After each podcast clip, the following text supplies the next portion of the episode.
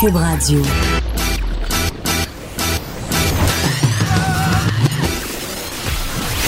Pour elle, il n'y a jamais de mauvaise question. De 13 à 15. Les effronter. Avec Geneviève Peterson.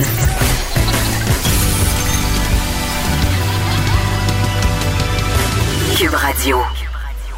Salut, j'espère que vous allez bien pour les deux prochaines heures avec vous. Hey, on est déjà jeudi et sans niaiser, je suis rendue cette matante qui trouve que le temps passe vite. Je me dis demain, je vais déjà être à la retraite. Sans niaiser, il me semble que hier, j'avais 22 ans puis que j'étais étudiante à l'UCAM en train de manifester avec mon carré rouge. Mais euh, non, maintenant, j'ai 37 ans et j'anime une émission de radio. C'est quand même très, très étrange et je me m'attentise hein, sous vos yeux depuis euh, un an et demi. Mon recherchiste Fred Mocas fait signe que oui en régie. Tu vas payer pour ça, Frédéric. Tu vas payer. Écoutez, selon plusieurs euh, informations et témoignages recueillis par notre bureau d'enquête Journal de Montréal au cours des derniers mois, Quelque chose dont on se doutait, hein, la tuerie de la mosquée qui aurait pu être évitée si le système canadien de contrôle des armes à feu ne reposait pas uniquement sur la bonne foi des demandeurs. Alexandre Bissonnette, qui, en effet, s'est procuré une arme avec une facilité déconcertante, OK? Avec un petit mensonge, il a pu déjouer les règles fédérales d'acquisition d'armes à feu, en particulier celles pour l'obtention d'armes à autorisation restreinte, comme ces deux pistolets, hein, les deux pistolets qu'il a utilisés, causant la mort de plusieurs personnes, on se le rappelle.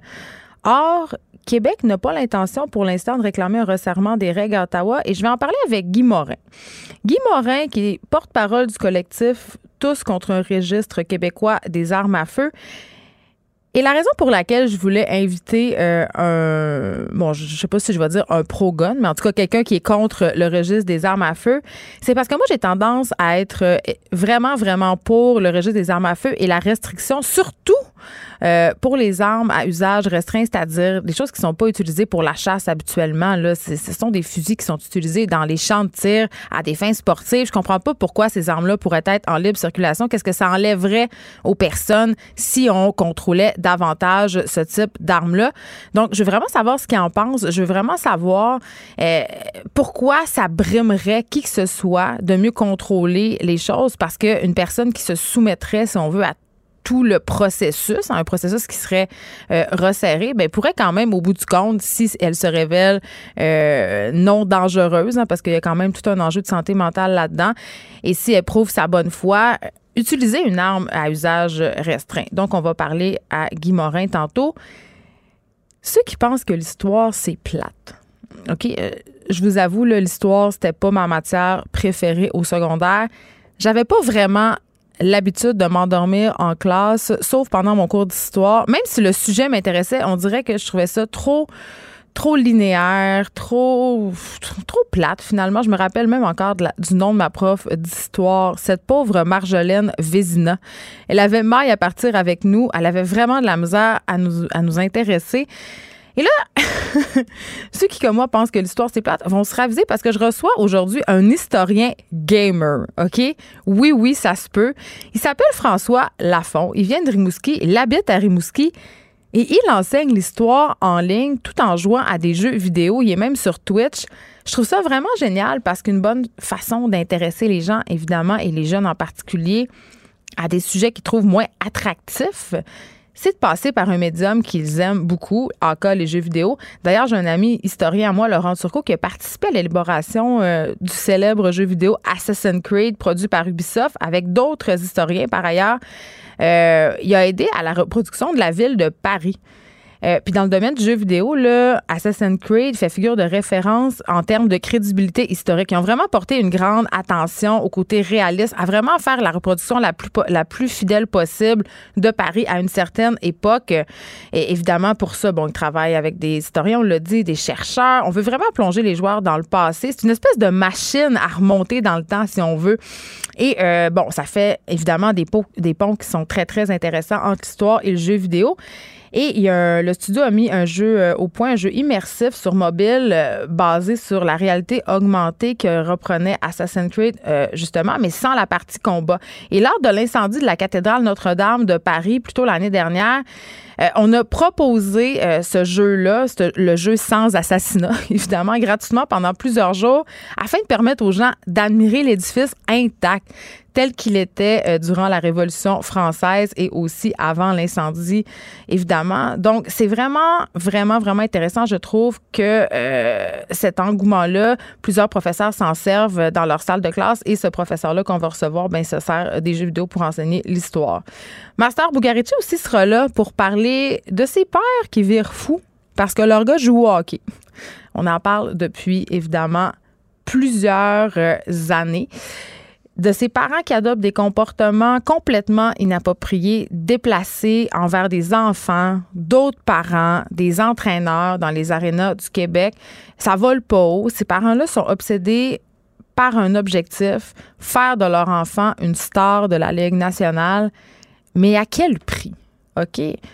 Parce que pour vrai, là, entre vous puis moi puis la boîte à bois, il n'y a pas grand petit gars qui joue dans Bantam 2A ou 2B qui va faire le grand club. OK? Il y a, même qu'il n'y en aura peut-être pas. Euh, puis si ça vous intéresse, il faut voir euh, le documentaire Quand le hockey n'est plus un jeu. C'est un documentaire qui est produit par Zone 3 qui date quand même de quelques années, mais qui est toujours aussi pertinent. Pour vrai, si votre enfant joue ou songe à jouer au hockey un jour, c'est vraiment un incontournable. On va discuter de ça. Ses parents, j'ai vu, là, à un moment donné, j'ai à game de hockey. Euh, je pense que c'était des enfants de 9 ans. C'était dans le quartier Rosemont. Il y a des parents qui pitchaient des affaires sur la glace pour protester contre une décision de l'arbitre. Euh, du monde qui s'engueule dans les estrades. Et aussi, une affaire dont on parle pas, parce que, évidemment, cette violence-là au hockey, c'est ça qui attire notre attention. Mais c'est tout le mode de vie qui vient avec les enfants qui jouent au hockey. Des parents qui se lèvent à 5 heures du matin pour conduire leur euh, petit gars à une aréna à deux, trois villes plus loin. Le coût des équipements de hockey aussi qui est absolument incroyable. Vraiment, quand un ou des enfants jouent au hockey dans une même famille, ça devient littéralement la raison d'être, le mode de vie de toute cette famille-là. On va en parler avec Master Bugarchi. Le Collège des médecins voudrait que le gouvernement instaure un système d'indemnisation de type no fault. Euh, ça, c'est un peu la même chose que, qui se passe avec euh, l'assurance automobile du Québec quand il y a des accidents. Mais je me demande vraiment, est-ce qu'un système comme ça serait avantageux pour les patients victimes d'accidents euh, médicaux? puis je me demande, parallèlement à ça, est-ce qu'on se pose la bonne question à savoir si on met la faute sur les bonnes personnes, quand on sait à quel point c'est tout notre système de santé qui est malade. Je vais faire le point sur ce sujet-là avec Paul Brunet, qui est président directeur général du Conseil de la protection des malades.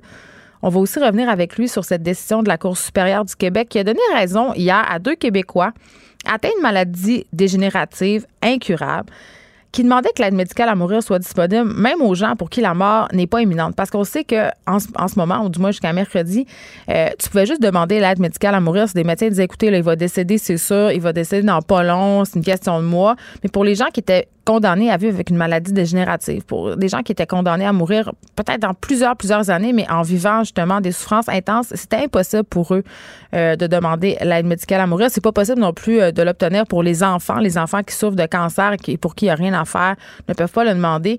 Cette affaire-là, c'est excessivement complexe. Et on dirait que, et je suis pas la seule, je sais pas vraiment où me positionner. C'est un débat qui est très, très, très émotif. Je me dis, euh, avec le jugement d'hier, est-ce que ça veut dire que des patients, mettons, on jase de dépressif chronique pourrait demander l'aide médicale à mourir. Et là, je veux le dire, je suis absolument pour l'aide médicale à mourir. C'est vraiment. Euh, parce que ça, ça, fait baisser le taux de suicide, ça fait baisser le taux de souffrance aussi. Il y a des gens qui font des tentatives de suicide, qui se ratent, qui souffrent. Ça. Mais je trouve ça difficile en titi à baliser cette affaire-là. Et là, la fille des régions en moi jubile un peu.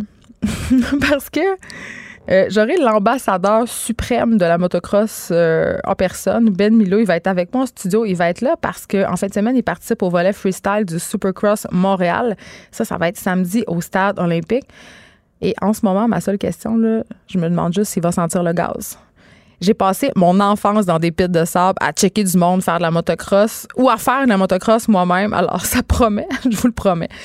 Euh, Dave Morgan, humoriste, euh, est-ce que je pourrais... Notre humoriste en résidence euh, va être là pour nous parler de son expérience comme camelot d'un jour au magazine L'Itinéraire? Ça fait déjà trois ans que Dave fait ça et il faisait ça ce matin même. Donc, il va venir nous expliquer un peu pourquoi il fait ça et qu'est-ce qu'il a vu. Le grand retour de Caroline J. Murphy aujourd'hui, notre euh, papesse du potin.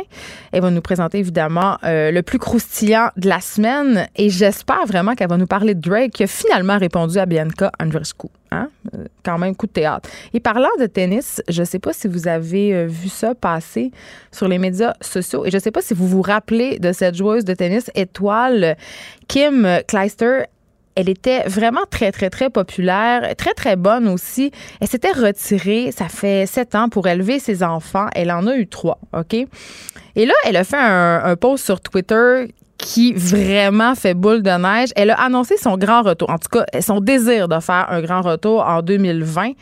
Et ça, ça vient avec une vidéo. Et la vidéo, on la postera euh, sans doute sur la page Facebook des effrontés.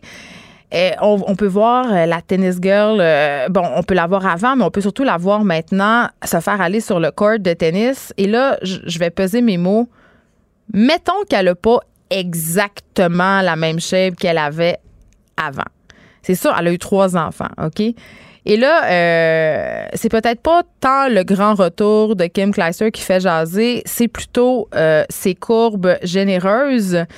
Et là, évidemment, hashtag les gens se font aller et ils vont de critiques euh, que ça, ça va être impossible pour elle de revenir au jeu, qu'avec une shape comme ça, euh, comment elle peut penser qu'elle peut exceller à nouveau dans son sport. Mais moi, il y a deux choses que je trouve intéressantes là-dedans. La première, je reviens à cette fameuse phrase euh, qui, avait été prononcée à l'époque par, je crois, une gestionnaire chez Google qui allait comme suit You can't have it all. C'est-à-dire, tu ne peux pas tout avoir en même temps. Et je trouve que, que ce vidéo-là, que ce retour-là de Kim Kleister nous le montre assez bien. Euh, évidemment, on nous bourre dans la tête, euh, à nous les femmes, depuis la révolution féministe, qu'on peut tout avoir, qu'on peut avoir une brillante carrière, être une mère incroyable, une épouse incroyable, et ça nous met une pression incroyable. Et, et c'est vrai, you can't have it all. Moi, je dis plutôt, tu peux avoir tout, mais pas en même temps. Parce que penser que tu peux avoir à la fois la carrière, la famille, le chum et tout conjuguer ça de façon euh, merveilleuse et parfaite, c'est vraiment foncer tout droit dans un mur. Et je sais qu'on est beaucoup à faire cette erreur-là. Mais à un moment donné, si on veut travailler, si on veut être une mère, si on veut être une blonde qui a de l'allure, il faut pouvoir euh, faire des deuils dans certains aspects de l'existence et peut-être pas en même temps. Ça veut dire que parfois, et souvent quand j'écris là-dessus, il y a beaucoup de critiques euh, quand j'écris, par exemple, que pour performer dans mon travail, parfois, ben, mes enfants doivent faire certains deuils. Par exemple, ils doivent faire le deuil euh, d'une maman qui est toujours là aux activités scolaires. Ils doivent faire le deuil euh, d'une maman qui est sur le site de l'école ou d'une maman qui, la fin de semaine, se consacre entièrement à eux parce que mon travail prend beaucoup de place dans ma tête et prend beaucoup de place dans mon horaire. donc, il faut être prêt à faire des sacrifices et ça peut être dans les deux sens. Là, je parle de, des enfants qui ont à faire des sacrifices à cause de ma carrière, mais je pourrais parler aussi de mes patrons qui doivent s'adapter au fait euh, que j'ai trois enfants, puis que parfois, ça m'est arrivé là, de venir euh, animer ici avec mon plus jeune Ernest, 4 ans, qui a passé littéralement une heure assis sur les genoux euh, d'une ou d'un recherchiste pendant que j'animais mon spectacle de radio. D'ailleurs, je salue l'ouverture de mes patrons pour la conciliation travail-famille. Je pense que j'ai jamais vu mieux. Bref, la joueuse de tennis Kim Cassier qui fait son retour au jeu. Je sais pas si ça va marcher, son retour pour le circuit pour elle. En tout cas, une chose est certaine, c'est que ça va faire couler beaucoup d'encre. Et j'espère que les personnes qui la critiquent pour son apparence physique, pour son poids, se regarde dans le miroir et euh, fort à parier que la tennis girl est pas mal plus en forme que les trolls qui la critiquent sur les médias sociaux. Juste avant qu'on s'en aille à la pause, on reste dans, le domaine du sport. C'est rare que je vous parle de sport, mais là, se passe des affaires.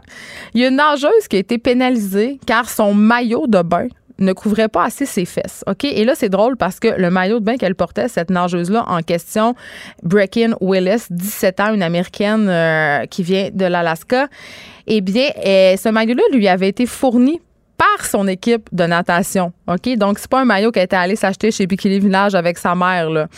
Donc, elle a, été disqualifiée lors d'une compétition parce qu'un arbitre jugeait que le dit maillot dévoilait trop son, son arrière-train, son popotin, ses fesses. Mais finalement, euh, son titre a été rétabli parce que l'entraîneur d'une autre équipe, euh, c'est même pas la sienne, a carrément pété un câble, OK? Son nom à cette entraîneuse-là, et, je veux vraiment, ça se rendra jamais jusqu'à elle, mais quand même, je tiens à souligner son, son geste. Lauren euh, Langford a publié, euh, pardon, a publiquement contesté la décision de l'arbitre. Elle a accusé sur un blog qu'elle tient l'arbitre en question de s'en être pris à la jeune fille, qui est une jeune fille métisse. Et euh, justement, elle dit, écoutez, là, en raison de ses origines ethniques et de sa morphologie, on l'a shamé, on l'a mis de côté, on l'a disqualifié parce que justement, son derrière était plus proéminent que les autres nageuses. Quand même, quand même, j'aurais pas aimé être à la place de cette jeune fille-là. Ça doit être excessivement humiliant. Euh, un maillot en plus qui lui a été fourni par sa propre équipe. Chapeau à cet arbitre qui s'est tenu debout, qui s'est levé. Et fort heureusement que cette jeune fille a pu retrouver son titre. Geneviève Peterson, la seule effrontée qui sait se faire aimer.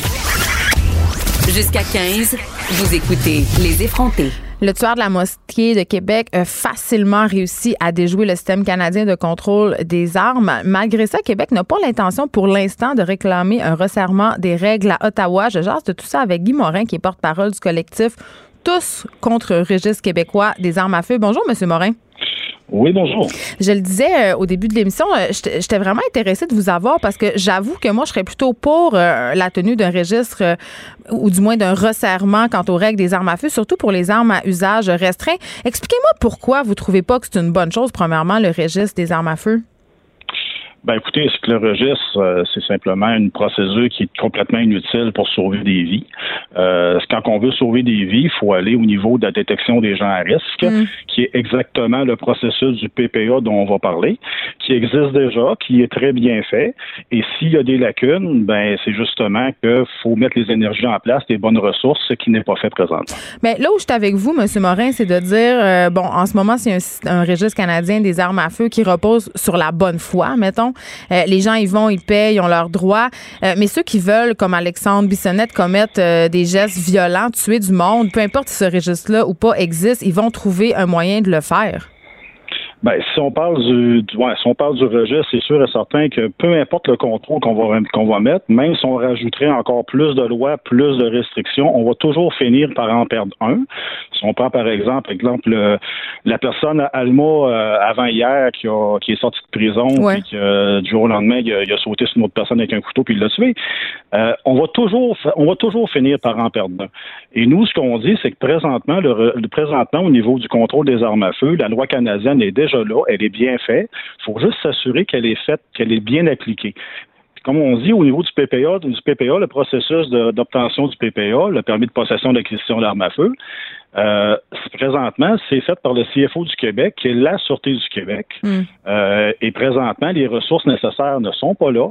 Les vérifications ne sont pas faites de façon adéquate. c'est parce qu'ils n'ont pas les ressources, quoi? Ben écoutez, il faudrait leur demander. Sauf que quand on dit que le processus est fait de bonne foi, c'est sûr qu'il y a un questionnaire que, la personne doit remplir, mais ce questionnaire-là doit être validé par au moins trois personnes de référence qui doivent être appelées. Hmm. La question, c'est est-ce que les personnes sont appelées? Moi, je pourrais vous dire que non, je ne crois pas que les, toutes les personnes sont appelées. Peut-être qu'on appelle juste une, peut-être ça se fait de façon euh, aléatoire. Ça, il faudrait vérifier avec la Sûreté du Québec. Euh, il y a la fameuse question de la santé qui revient sans arrêt. D'ailleurs, euh, lors de la dernière tuerie qui a eu lieu aux États-Unis, Donald Trump l'a évoqué, bon, un peu facilement, je dois dire, mais quand même, vous pouvez pas être contre ça, améliorer le processus de vérification des antécédents médicaux, là. Est-ce qu'on a toujours M. Morin avec nous ou... On l'entend plus. On l'a perdu. Monsieur Morin? Est-ce qu'on a un petit problème de son, je crois? On va le revoir. Il faut être patient. Oh, il est là. J'entends. Il est là, il est là. Vous m'avez fait peur. Est-ce que vous étiez parti chasser un orignal? Non, non, pas du tout. Je pense que c'est au niveau de votre système qu'il y a eu un petit bug parce que je parlais très bien à votre recherchiste. Ben, l'important, euh, c'est qu'on vous ait retrouvé. Je disais donc euh, que la question de la santé mentale euh, est, quand même au cœur de nos préoccupations sur la gestion des armes à feu. Je vous disais que Trump avait par ailleurs soulevé la question un peu facilement lors de la dernière tuerie aux États-Unis, mais quand même améliorer le processus de vérification des antécédents médicaux. Vous pouvez pas être contre ça? Ben nous, on a toujours été, depuis le début, qu'on dit qu'on est pour un contrôle des armes à feu, en autant que le contrôle est efficace. Présentement, on parle de vouloir encore rajouter d'autres choses administratives par-dessus un processus qui est déjà complet. Le problème, comme je vous dis, c'est pas qu'il manque des choses. Le problème, c'est que ce qui est présentement en place n'est pas appliqué de façon adéquate. Mais ben, qu'est-ce que vous demandez, dans le fond? Vous demandez qu'il y ait plus d'argent? Ben nous, ce qu'on demande, c'est que simplement que la Sûreté du Québec, qui agit en sous-traitance pour la GRC, applique le processus du PPA de la bonne manière ou simplement qui renvoie ça à la GRC tout simplement pour qu'ils le fassent eux-mêmes. OK. Monsieur Morin, euh, quand même, je comprends que pour des chasseurs, puis beaucoup de gens pour qui les armes sont une nécessité parce que leur mode de vie l'exige. Moi, écoutez, là, je viens du Saguenay. Mon père avait un fusil à côté de son lit au chalet. Euh, ça fait partie, si on veut, d'une certaine culture. Euh, je comprends pour ces gens-là, restreindre l'usage des armes à feu ou exercer un plus grand contrôle, c'est pas vraiment nécessaire. Mais je veux qu'on parle des armes à usage restreint, les armes semi-automatiques, les armes automatiques. Il me semble que ça changerait pas grand-chose. Le monde ne sert pas de ça pour chasser. Ils servent de ça dans les clubs de tir. Vous pensez pas qu'en restreignant l'accès, ça pourrait empêcher des drames comme celui de Québec? Ben, le problème, c'est que si les gens disent que c'est pas encore assez restreint, je pense que le problème, c'est qu'ils connaissent pas présentement la loi canadienne sur les armes à feu, justement, au niveau des armes restreintes. Parce que c'est, si on dit que c'est restreint, c'est justement parce que c'est déjà restreint. Mais en même temps, les gens ont de la facilité à s'en procurer. Si on prend Alexandre Pitonnat, un petit mensonge, puis c'était fini, là. Ben, s'il a fait un mensonge, puis il n'y a personne qui a appelé ces personnes de référence, s'il n'y a personne qui a fait le processus au complet, c'est normal que ça ne fonctionne pas. Donc, c'est la SQ qui devrait être pointée du doigt, selon vous? Ben tout simplement oui. Quand je vois quand je vois quand je vois des euh, quand je vois qu'on demande à François Legault à l'Assemblée nationale au Québec de donner de la pression fédérale, euh, sont très mal placés parce que c'est la Sûreté du Québec qui agit comme contrôleur des armes à feu au Québec. Donc, c'est à eux à faire leur job comme du monde. Et dans le processus du PPA, il y a le questionnaire, il y a les personnes de référence à appeler, il y a un renouvellement qui se fait aux cinq ans, où ce que ça doit se refaire. Et entre cette période de cinq ans-là, il doit avoir des vérifications. Si ça, ça se fait pas, pourquoi rajouter encore plus? Si on n'est pas capable de faire ce qui est en place, c'est pas en rajoutant des choses qu'on va régler le problème. Puis, en tout cas, moi, il y a une réflexion que j'ai souvent quand je pense à ça. Je me dis, admettons qu'on resserre les règles, puis qu'une personne passe au travers de tout ce processus-là, puis se voit octroyer le droit de posséder des armes à feu. Qui nous dit que dans deux ans, euh, cet homme-là ou cette femme-là va pas faire une dépression qui va l'amener à poser un geste regrettable? Ben, vous savez, au Québec, depuis, euh, la, depuis la, fusillade à Dawson, on a mis la loi 9 en application. La loi 9, c'est seulement au Québec. Et dans la loi 9, on exige et on autorise toutes les personnes qui travaillent pour le gouvernement, pour le, niveau public, comme les, les, médecins, les psychologues, de divulguer des informations sur les personnes qui seraient à risque. Sur la santé mentale. Oui, est-ce que ça se fait? Est-ce que c'est appliqué? Moi, je pense que non. Donc, c'est peut-être toutes des choses qu'il faudrait peut-être regarder, voir si on applique justement ce qui est en place présentement avant de commencer à encore rajouter et rajouter et rajouter. Vous pensez qu'on s'attaque pas euh, au vrai problème, c'est ce que je comprends? Ben, moi, je peux vous dire que j'ai toujours pensé qu'on s'attaquait jamais au vrai problème. Puis la question de base que vous direz que personne se pose, c'est est-ce qu'il y a vraiment un problème de contrôle des armes à feu au Canada? Ben, c'est la question que j'aimerais savoir. Je sais pas si. Moi, il n'y a pas vraiment de problème de contrôle des armes à feu qui peuvent être réglés avec plus de lois, plus de restrictions. S'il y a des problèmes à avoir, c'est qu'il faut appliquer ce qui est déjà en place de façon comme de façon adéquate. Je ne sais pas s'il y a un problème de gestion des armes à feu, M. Morin, mais il y a quand même un bon nombre de Canadiens qui possèdent des armes à feu non déclarées, non enregistrées, et ça, ça peut devenir excessivement problématique. Ben, c'est parce que la loi canadienne sur les armes à feu, partout au Canada, dit qu'on n'a pas le besoin d'enregistrer une arme non restreinte. Ben, c'est ça. Posséder une arme, c'est pas un droit dans la Constitution canadienne, là, M. Morin. Avoir un gun chez soi, ce n'est pas un droit. Oui, et ça s'arrange quoi qu'elle soit enregistrée ou non? Si l'arme est enregistrée, est-ce que ça est-ce que ça va empêcher quelqu'un de commettre un crime? Est-ce que Bissonnette, ça l'a empêché d'aller faire un crime à la mosquée quand son pistolet était enregistré dans un registre qui existe depuis 1930? Ça l'a pas empêché, sauf que si on enregistrait ces armes-là, si on savait où elles se trouvent, on pourrait mieux contrôler et mieux opérer euh, les enquêtes dont vous parliez tantôt qui ne semblent pas être faites malheureusement, mais faire comme si ça n'existait pas. C'est pas mieux. Ben là, depuis le début, on parle d'armes restreintes et les armes, les restreintes sont tous enregistrées dans un registre qui, existe depuis 1930. Oui, je comprends, mais moi, je vous parle des milliers d'armes qui sont. Parce qu'il y a un marché noir quand même pour les armes, là, ça, vous ne pouvez pas le nier. Là, si Alexandre Bissonnette l'a prouvé, puis quand je travaillais ici l'année passée, on a essayé de s'acheter une arme semi-automatique sur Kijiji et on a réussi. C'est quand même assez facile de contourner tout ça. Là.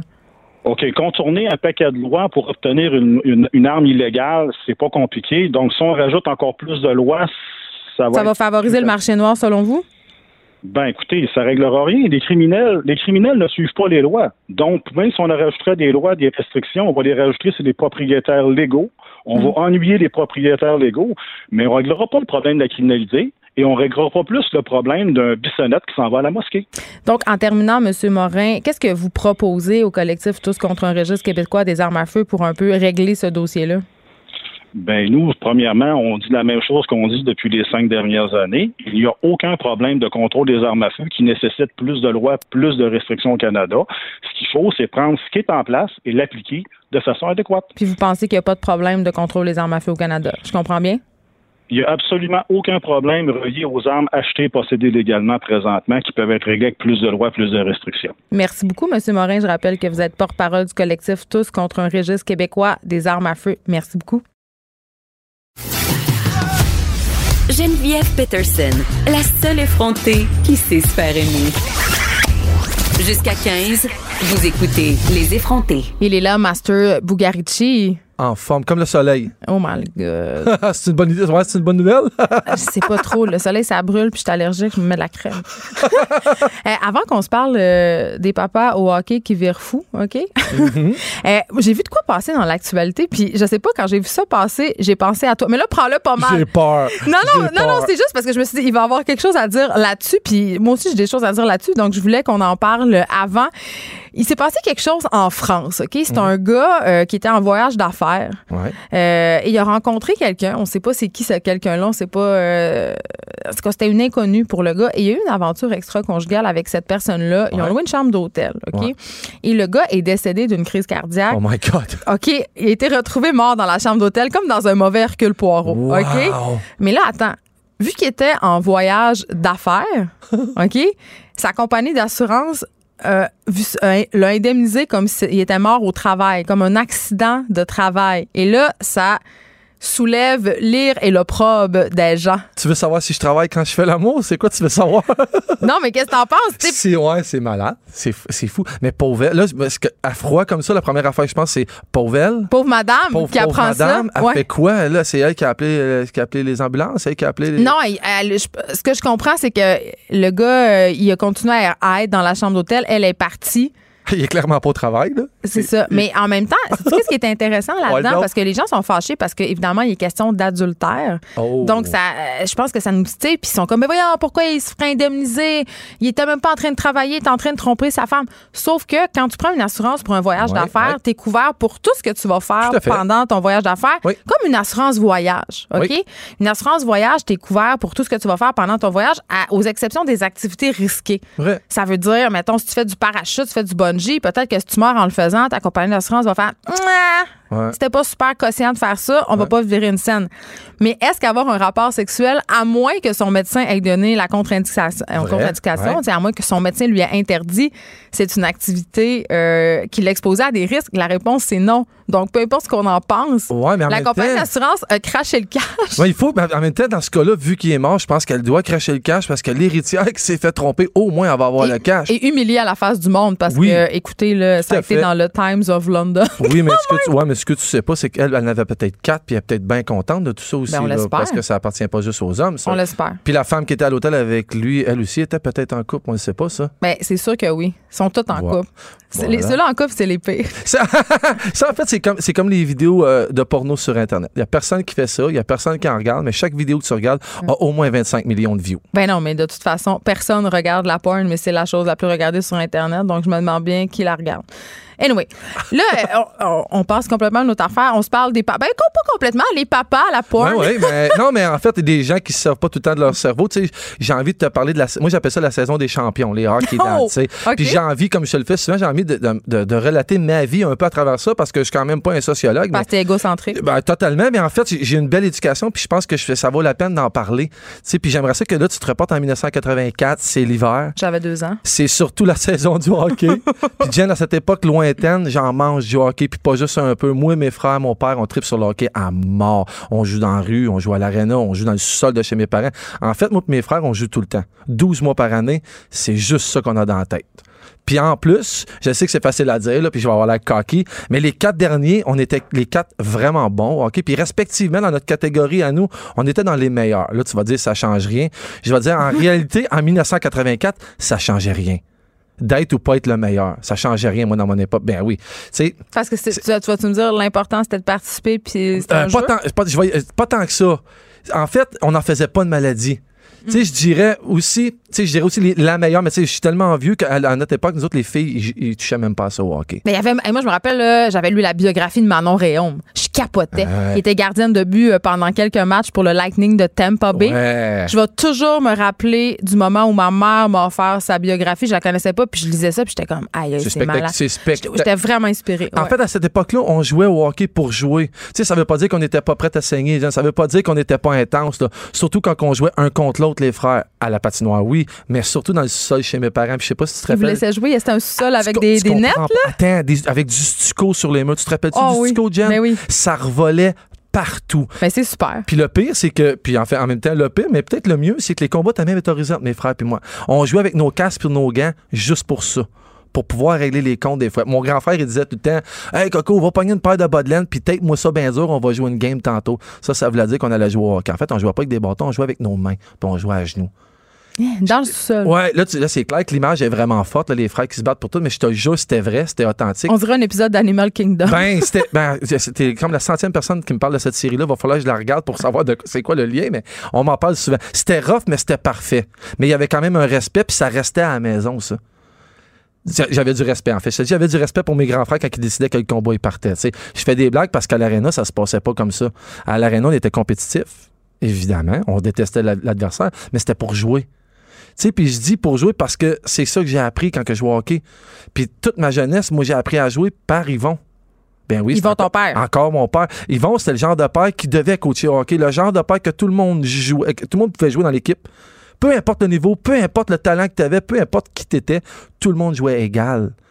Puis tu sais, on était là pour s'amuser. Il disait tout le temps, on est ça pour s'amuser, puis on va s'amuser. Puis tu sais, Yvon, le criage, je connais pas ça. J'ai jamais entendu mon père crier, ni à l'aréna, ni chez nous. Lui, il savait qu'il fallait y aller avec. En fait, Il y avait juste à te menacer avec son regard de père. même, ah, Yvon, il faisait même pas. En fait, Yvon, là, il avait un grand cœur, puis il avait un troc rempli de jugement. On avait du fun pour vrai, toute l'équipe au complet, tout le monde. Puis, by the way, là, je parle de Yvon, mais à cette époque-là, des Yvon, là, il y en avait plein.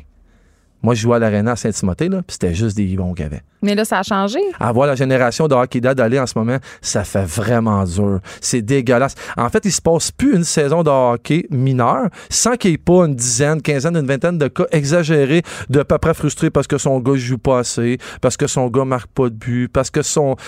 En fait, ils sont frustrés pour tout, pour rien. Puis encore, il y a pire que ça. Il y a les entraîneurs qui se pensent dans la Ligue nationale. Tu sais, en quoi tu te Les projettes? petits despotes, là. Ben, tu sais, toi, le hockey dad, en quoi tu te projettes comme ça dans les jeunes? T'es t'es un frustré. C'est quoi? T'es frustré de pas avoir joué pro? T'es-tu frustré parce que toi, tu patinais pas assez vite ou t'étais toi-même trop paresseux pour mettre l'effort? Encore mieux, tu sais, tu veux donner l'exemple à ton enfant, là, tu sais, du support puis d'encouragement. Puis, tu sais, je dis ça sans joke parce que ces Cro-Magnons-là, qui agissent comme ça, pensent vraiment qu'ils encouragent les jeunes en criant après. Mais moi, je me pose une question. Parce qu'on a parlé ici la semaine passée, euh, il y a eu des incidents, euh, pas au hockey, mais au baseball. Euh, la ligne euh, du Québec, mais Ouais. pas pro. là. Ouais, ouais, Il y a eu des gens qui ont, des spectateurs qui ont crié des noms bon, à un joueur de baseball racisé. Ouais.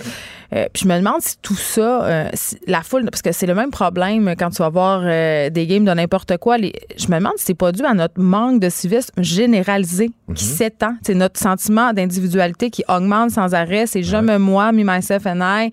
Et là, justement, on perd ce, ce sens de la communauté-là parce que le sport, c'est ça. C'est un, c'est un, un- un lieu parfait pour maintenir le lien social. Ouais. Et alors que le lien social s'étiole de plus en plus, mais ça rejaillit Ben, sur nos comportements sportifs Ben oui. ou antisportifs. Mais c'est passionnel, c'est ça qui arrive aussi, c'est Ben passionnel. oui. Puis les gens, ils se projettent beaucoup dans leur enfant. Oui, l'enfant projet. Ben oui, mais c'est ça que c'est, en fait. Puis, tu sais, c'est là où moi, ça s'est pas passé. C'est là où je me considère très chanceux. Tu sais, euh, j'étais pas forcé dans, la- dans une école de, de hockey l'été, moi, là. là. Tu sais, le papa qui fait ça, c'est quoi, tu sais? Puis, il, se sert de cette excuse-là pour dire, tu sais, mon gars, si tu veux faire la ligne nationale, c'est ça, faut que tu Mais fasses. souvent, c'est le rêve du parent. Ben L'enfant, oui. il veut même pas ça. Tu sais, moi, dans ces parents-là, quand ils parlent je- c'est comme, tu sais, je sais pas si tu te rappelles dans le temps, t'es peut-être pas assez bien, mais tu sais, une télé sur le UHF qui griche, là. Non. Qui est pas sur le poste. non, mais ça, c'est dans le temps qu'on n'avait pas de manette.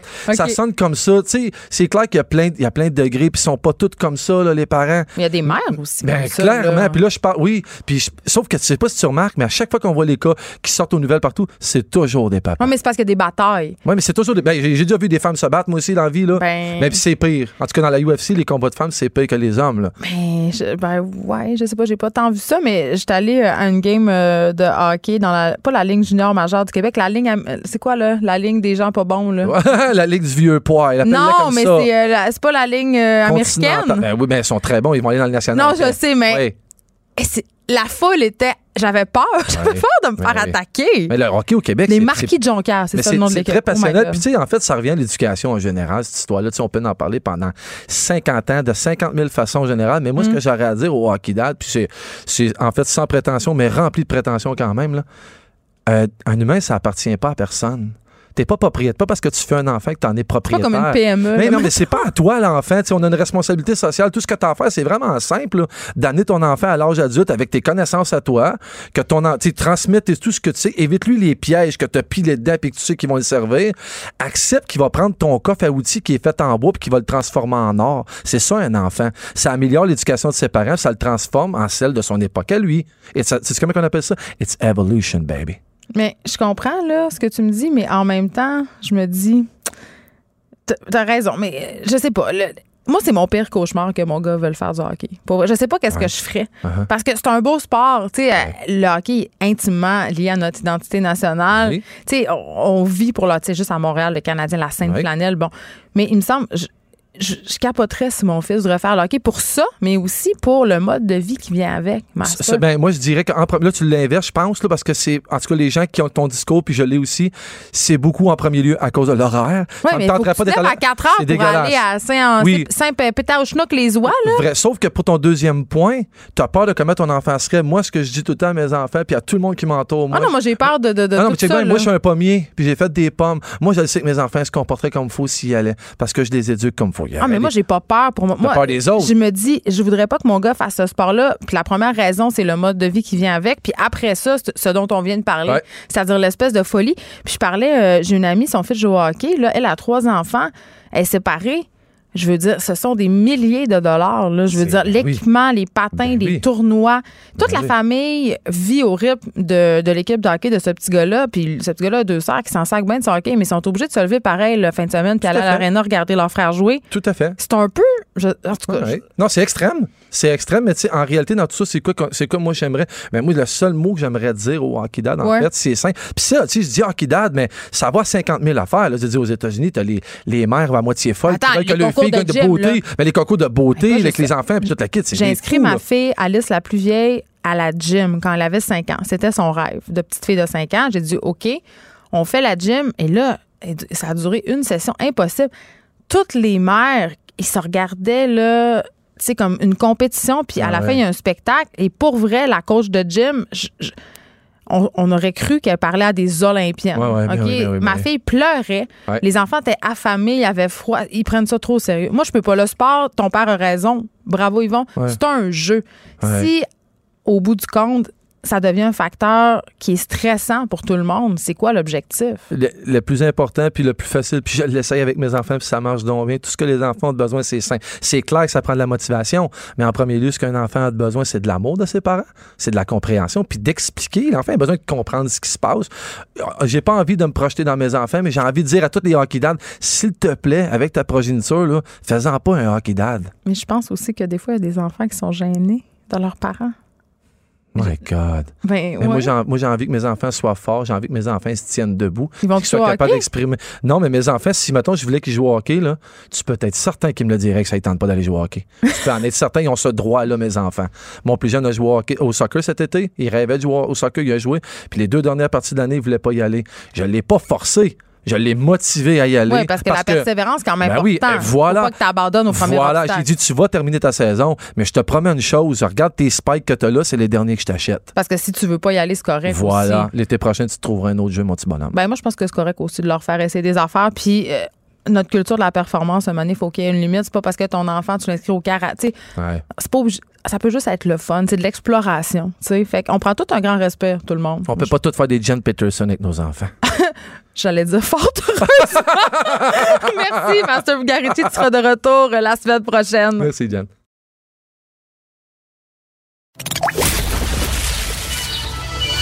Les effrontés. Deux heures où on relâche nos bonnes manières.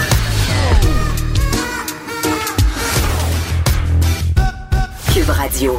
Le Collège des médecins qui voudrait instaurer, en fait, que le gouvernement instaure un système d'indemnisation de type no fault, un peu comme c'est euh, le cas pour euh, l'assurance automobile du Québec. Est-ce qu'un tel système serait avantageux pour les patients victimes, euh, victimes d'accidents médicaux? J'en parle avec Paul Brunet, président directeur général du Conseil pour la protection des malades. Bonjour, Monsieur Brunet. Bonjour, madame. Écoutez, euh, moi, comme citoyenne, je suis préoccupée quand je vois des choses comme l'enquête, par exemple, menée par Katia Gagnon dans la presse à propos de certains hôpitaux. Là, je pense entre autres euh, au Centre de santé et services sociaux de Gatineau, euh, où il y a des morts, des accidents médicaux. Où est-ce que statistiquement, on a plus de chances de mourir si on se rend là? L'Outaouais aussi, qui est la pire région en matière d'accidents médicaux. Quand je vois des aînés qui meurent, qui sont vulnérables à cause d'accidents, c'est préoccupant préoccupant quand même. Oui, c'est préoccupant et la grande majorité de ces familles-là ne posent aucun geste pour tenter de retrouver quelque indemnité et de toute façon, en ont-ils euh, les moyens? Vous et moi, on n'a pas les moyens de se battre contre des médecins, des hôpitaux et les assureurs et les avocats euh, qui coûtent très cher et que nous payons. Saviez-vous qu'en vertu des ententes avec les médecins, c'est nous qui payons les primes d'assurance des médecins? N'est-ce pas fantastique?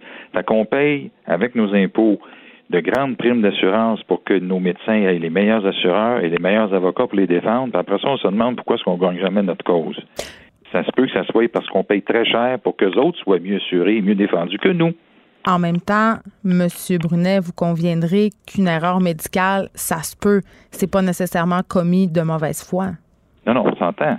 Mais une fois qu'on a dit ça, là, on dit, OK, c'est plate, il y a comme une erreur, mais on peut-il avoir un minimum d'indemnité pour les patients? Les études au Canada démontrent qu'il n'y a pratiquement aucun patient qui reçoit de l'argent après une cause parce que souvent il se désiste n'ayant pas les moyens de bâtir sa cause contre le médecin et la, la batterie d'experts qui appuient le médecin. Alors, qu'est-ce qu'on fait? Il y a une proposition là qui, à mon sens, va dans un sens plus juste, rendre un minimum de justice. Je comprends que bien des erreurs médicales, c'est pas faute du médecin, il a commis une erreur. C'est une erreur, tout le monde peut en commettre. Mais encore faut-il que le patient qui est resté handicapé ou qui est mort, que sa famille ou que lui-même ait une indemnité. C'est de ça dont on parle. Ben oui, effectivement. Puis je, me dis aussi, euh, bon, évidemment, ce n'est pas nécessairement la faute du médecin. Par contre, je me pose la question, M. Brunet, sur notre système de santé, quand on sait qu'on impose de longues heures aux équipes médicales qui travaillent souvent avec des budgets déficients, c'est pas pour rien que certains hôpitaux sont particulièrement, euh, en tout cas, font piètre figure en ce qui a trait aux erreurs médicales. C'est parce que c'est tout notre système qui est malade. Donc, je me dis, on devrait pas plutôt miser sur la prévention de ces erreurs médicales-là? Vous avez entièrement raison. Il faut travailler très fort en amont pour avoir des ressources, des hôpitaux qui soignent mieux, qui accueillent mieux, avec euh, des, du personnel en quantité suffisante, avoir des médecins qui aient le temps de, traiter leurs patients, tout ça, là, c'est la vertu, on s'entend. Mais rendu au bout, là, Hmm. la femme qui a été mal diagnostiquée pour un cancer du sein, puis qui poursuit son médecin, puis elle prend le chèque parce qu'elle a obtenu, elle a obtenu gain de cause, elle prend le chèque, puis elle le donne à son avocat. Et où la justice là-dedans? Elle n'a pas. Ben c'est ça. J'aimerais ça qu'on qu'on rentre plus concrètement. Je sais qu'on peut pas euh, discuter euh, de cas en particulier, mais c'est quoi qui se passe en ce moment? C'est quoi les délais? Comment ça se passe si je suis victime d'une erreur médicale? Ben écoutez, vous pouvez faire une plainte à l'établissement, vous pouvez faire une plainte euh, au commissaire aux plaintes ou au médecin examinateur, vous pouvez faire une plainte au collège des médecins. Ça, ça donne rien sur le plan des dommages. Mais même là, c'est toute une guerre que vous vous livrez là, avec ces gens-là qui sont très bien équipés de l'autre côté. Ben c'est ça. Puis il y a aussi le fameux syndrome de la blouse blanche, là, c'est-à-dire euh, les médecins un peu au Québec et longtemps historiquement ont été considérés comme des dieux. Et je pense que ça joue un peu dans, dans, ce- dans ces cas-là, peut-être. Ça joue un peu beaucoup. Beaucoup, vous le voyez? Ben oui, évidemment, les personnes âgées n'osent pas. Puis c'est tellement difficile d'avoir un médecin qu'une fois que tu en as un, même s'il se trompe, tu n'oses pas le blâmer. Tu sais, les gens hésitent beaucoup. Nous, on reçoit des plaintes, là, puis je dis, ben écoute, on va au moins y écrire, on va au moins dire que c'était pas correct ce qu'il a fait. Ah, attendez, là, je vais en parler à ma femme, on va parler à mon mari. Les gens, on les comprend. C'est une denrée rare encore. Ça fait 20 ans qu'on parle de l'accès. Fait qu'en plus d'avoir un problème d'accès, une fois que tu l'as puis qu'il se trompe, ben là, t'es gêné de le poursuivre. Tu sais, c'est- c'est le seul qu'il y a. Fait que là, tu veux-tu changer? Puis si tu changes de médecin, est-ce que le prochain va te prendre? Est-ce que tu euh, on comprend les gens? Moi, moi, ce que je veux, c'est qu'au bout du compte, quand il y a une erreur qui est commise, des fois c'est une erreur, c'est pas c'est pas une erreur de, de, de mauvaise foi, c'est une erreur. Une erreur, là, tout le monde en fait. Mais une fois que l'erreur est commise, puis le gars il est rendu paralysé, c'est moyen d'avoir une indemnité quelque part en, en ce monde. Ben oui, puis je me ça que dis. le collège propose. Ben, puis si le collège le propose, c'est évidemment parce que j'imagine que tout le monde est conscient du problème et tout le monde est bien conscient que ça permettrait aux patients et à leurs familles d'être indemnisés beaucoup plus rapidement. Oui, peut-être pas à la hauteur de ce qu'une cause, au sens classique du terme, pourrait donner. Hmm. Mais tu sais, comme je disais à d'autres de vos collègues de d'autres médias, ça coûte 50 000 pour te battre contre le médecin, puis que tu reçois 75, tu en donnes 50 au, au- à ton avocat, Ben, c'est déprimant. c'est déprimant. Puis c'est même pas sûr, parce qu'au bout, de- au bout de la table, là, ils vont se battre férocement contre toi. C'est beaucoup d'énergie morale là, aussi consacrée. Là. Beaucoup. Tu sais, le gars, est- il est handicapé, la dame, elle, elle a été mal diagnostiquée. En plus, il faut qu'elle vienne témoigner. Il faut qu'elle prépare la cause avec son avocat. C'est des énergies extraordinairement importantes. Et je pense, comme en assurance automobile, le législateur avait été sage dans les années 70, je pense qu'on est rendu là parce que commence à en avoir un peu plus, on dirait. Les gens, sais, les médias en parlent, il y a des rapports qui sont obligatoirement diffusés. Alors, inévitablement, on va être obligé d'en parler un peu plus. Et ça enlèverait peut-être la pression à tout le monde. Je sais pas. Et je me dis que François Legault euh, pourrait être particulièrement favorable parce qu'on sait que c'est lui qui a mis en place le système de déclaration obligatoire des erreurs quand il était lui-même ministre de la Santé. Donc peut-être qu'ils vont trouver euh, oreille. En 2001. Ben, c'est ça. Ben, je fais mes devoirs, Oui. Monsieur Brunet. Je vais en rajouter. Là. Je En veux- 2010-2011, c'est les libéraux, par contre, qui ont obligé, qui ont obligé de les publier. Hmm. Legault, en 2001, en 2002, 2001, 2002, a obligé de les déclarer, puis c'est les libéraux qui ont obligé de les diffuser. Mais encore aujourd'hui, ils ont de la misère à diffuser. Hein. Euh, avant de vous laisser partir, Monsieur Brunet, j'ai envie qu'on se parle de ce jugement rendu par la Cour supérieure du Québec hier euh, qui a donné raison à deux Québécois qui sont atteints de maladies dégénératives incurables et qui demandaient l'aide médicale à mourir jusqu'à présent sans succès. Euh, ces deux Québécois-là qui sont Nicole Gladu, elle a un syndrome post-poliomyélite et Jean Truchon qui a la paralysie cérébrale. Le juge qui a dit, en fait, qui, qui qui s'est forcé à admettre que euh, continuer à vivre pour ces personnes-là avait plus de sens. Comment vous voyez ça, ce jugement-là, d'un bon oeil ou pas? Ben nous, on, on disait ça en 2010, dans la première Mm. commission sur le droit de mourir dignement. Oui, Parce que c'était très limité. Là. Oui, et je vous dis, quand j'ai reçu des tomates de la part de certaines autorités, Pourquoi on accepte, pourquoi c'est encore tabou, l'aide on a de la misère avec, tu sais, je me souviens, Madame, euh, l'épouse de M. Parizeau était députée, Madame Lapointe, elle disait, mais M. Brunet, tout d'un coup, la personne se trompe. Ben écoute, elle a le droit de se tromper pour elle. Et à l'exclusion de toute autre personne qui, de toute façon, historiquement, s'est déjà trompée pour les autres. Il n'y a plus personne qui a le droit de se tromper, sauf la personne elle-même. Après ça, Mme Yvon, en 2013, en commission parlementaire, m'avait dit, mais M. Brunet, vous vous battez pour le droit des malades à recevoir des soins, puis vous voulez qu'ils meurent plus vite, c'est indigne. C'est Mme Yvon, qu'est-ce qui est plus indigne? Notre proposition ou celle de voir quelqu'un avec une grave maladie qui répond à tous les critères de la loi, qui étouffe, qui est maltraité dans un CHSLD. Qui finit par mourir de faim à la fin de sa vie. Ou, mourir étouffé dans ses, dans ses vomissures. Expliquez-moi lequel qui est le plus indigne, ça m'intéresse. Mm. Moi, je l'ai vu, ça. Je le vis depuis 40 ans. Mon frère a vécu 30 ans en CHSLD. Dites-moi ce qui est le plus indigne. Alors, c'est pas la parfaite solution. Je sais qu'il y a des gens qui sont contre. Je pense que à la, à la fin de la journée, quelqu'un qui rencontre les conditions de la loi, qui est majeur, qui est lucide, qui a essayé toutes les affaires que les médecins pouvaient lui procurer, deux médecins indépendants se prononcent là-dessus. Je pense qu'à la fin, il a le droit de décider que c'est assez. Mais il y a quand même des enfants aussi qui la demandent, des adolescents qui ont 15-16 ans, puis on leur refuse. Oui, là, euh, moi, je veux quelqu'un de majeur. La loi a dit qu'il faut que tu sois majeur. Alors, je. Mais c'est pas un peu ironique de laisser quelqu'un de 17 ans et demi mourir dans ses vomissures, puis pas quelqu'un de 18? Regarde, la loi prévoit qu'il faut que tu au moins 18 ans. Alors, ce que la Cour supérieure vient de changer, c'est l'obligation d'attendre que tu sois mourant. La question d'avoir 16-17 ans pour consentir ou demander n'a pas été traitée par les tribunaux j'aimerais ça qu'on en parle à une autre émission.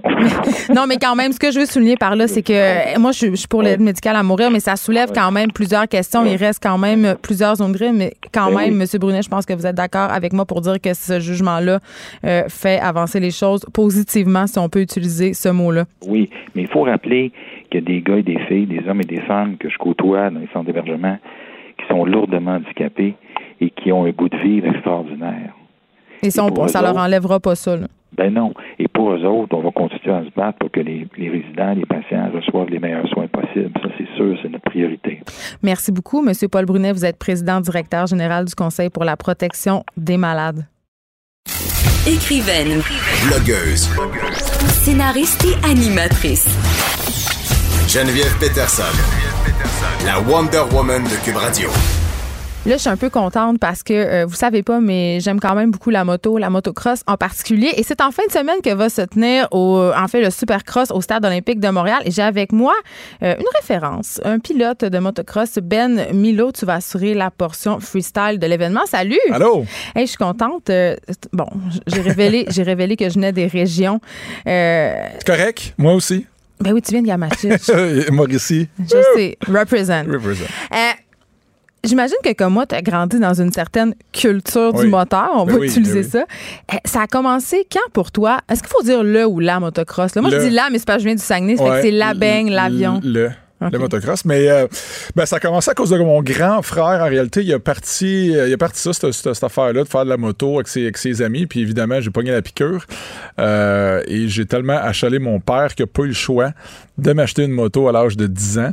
Et, euh, et ma technique, ça avait été de coller des post-it partout dans la maison pour qu'ils pour qu'ils finalement ils disent OK, je vais t'en acheter un pour qu'ils comprennent que j'avais j'avais vraiment le goût d'en faire et tout ça et, euh, et il m'a acheté ma première moto.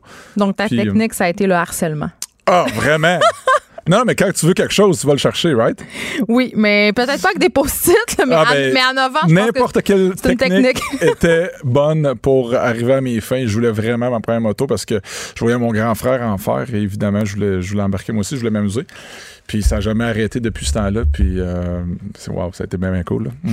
Tu es devenu champion de freestyle. OK? Euh, pour le monde comme moi qui ne savent pas trop c'est quoi, euh, puis moi, mais j'imagine vaguement, là, je pense que c'est faire des passes dangereuses dans les airs. Ouais. Peux-tu nous expliquer c'est quoi ton sport? ben finalement, c'est le c'est le c'est la version du ski acrobatique, mais en moto. c'est vraiment ça. Donc, c'est toutes les figures qu'on fait euh, à 35 pieds, 45 pieds dans les airs. On a des rampes de lancement pour ça.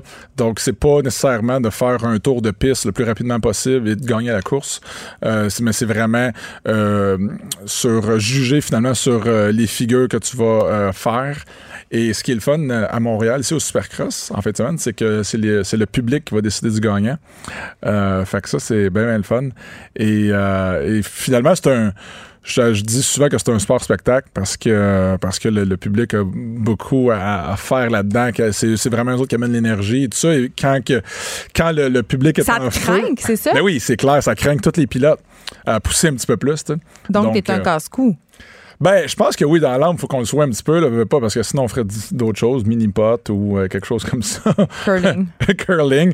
On ferait pas du, euh, des cascades en moto, ça c'est clair, parce que ben là, il y, a des- y a risques, là, ça c'est sûr, de, de- Ben- de- blessures et tout ça, mais ça fait partie du sport. Mais c'est ça. Ben, puis là, Ben Milo, c'est dangereux.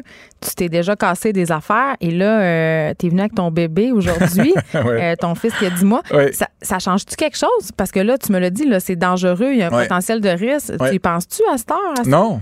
Ben voyons, t'es donc bien responsable. Ben oui, maudit par indigne. non, mais euh, non, non, mais quand je suis vraiment focus, quand je, quand, quand je fais mes trucs, euh, ça n'a jamais changé, à vrai dire, parce que, tu sais, il y a des, des gens qui me, qui me disaient, bon, quand tu as eu des grosses blessures, t'as ça, t'as-tu déjà pensé... Quelle grosse blessure t'as eu, mettons? Ben, mettons, ma dernière, c'était ma plus grosse. Je me suis cassé le, le fémur, le bras puis le coude en même temps, tout, tout le même En faisant côté. quoi? En faisant un saut, puis je suis arrivé un petit peu court sur l'atterrissage. Je ventais beaucoup cette journée-là, puis c'est pas de ma faute, c'est à cause du vent. Et- On a un bruit mécanique, je pense. Ouais, c'est ça, exactement. Puis j'ai tombé en pleine face à terre, mais sur euh, l'asphalte. On, faisait un spectacle dans une rue pour un, un festival. Fait que, euh, fait que ça, ça n'a pas fait euh, beaucoup de bien. Et euh, ben, là, après ça, j'étais en chaise roulante, tout ça. Fait que ça, ça a été un peu rough, mais, mais même à ça, je, je me suis jamais posé la question est-ce que je continue, est-ce que j'arrête? Le- les gens autour de moi me disaient OK, ce serait peut-être le temps que tu arrêtes. Comme. Parce que t'as quel âge, là? Là, j'ai 37. Ben là, c'est ça, la maturité, Ah, un moment donné, ça, ouais. faut que ça arrive. Non, c'est ça, c'est ça, je me dis. Mais, euh, mais là, les gens autour de moi disent, OK, ce serait un bon timing, je pense que t'arrêtes. Puis, puis finalement, moi, dans ma tête, c'était non, je continue. Puis heureusement que j'ai continué parce qu'après ça, pas longtemps après, j'ai signé un contrat pour aller en Chine puis faire un spectacle avec euh, Franco Dragon et tout ça. Donc, Excuse-moi, Ouais. faut que tu me parles de ça. Ouais, ben, écoute, ça, c'est arrivé. euh, je m'attendais vraiment pas à me ramasser dans un show de cirque. Là, Ben, ben, en même temps, ça va Asie.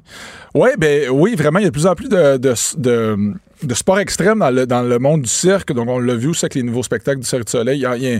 Ils ont du BMX, euh, du trial, des trucs comme ça. Et puis, le spectacle de Franco Dragon en, Asie qu'il a fait, qui s'appelle House of Dancing Water, c'est un spectacle qui a lieu dans un casino. C'est le seul spectacle au monde qui a intégré du freestyle motocross, donc du vrai sport motorisé dans un, dans un show à la Cirque du Soleil.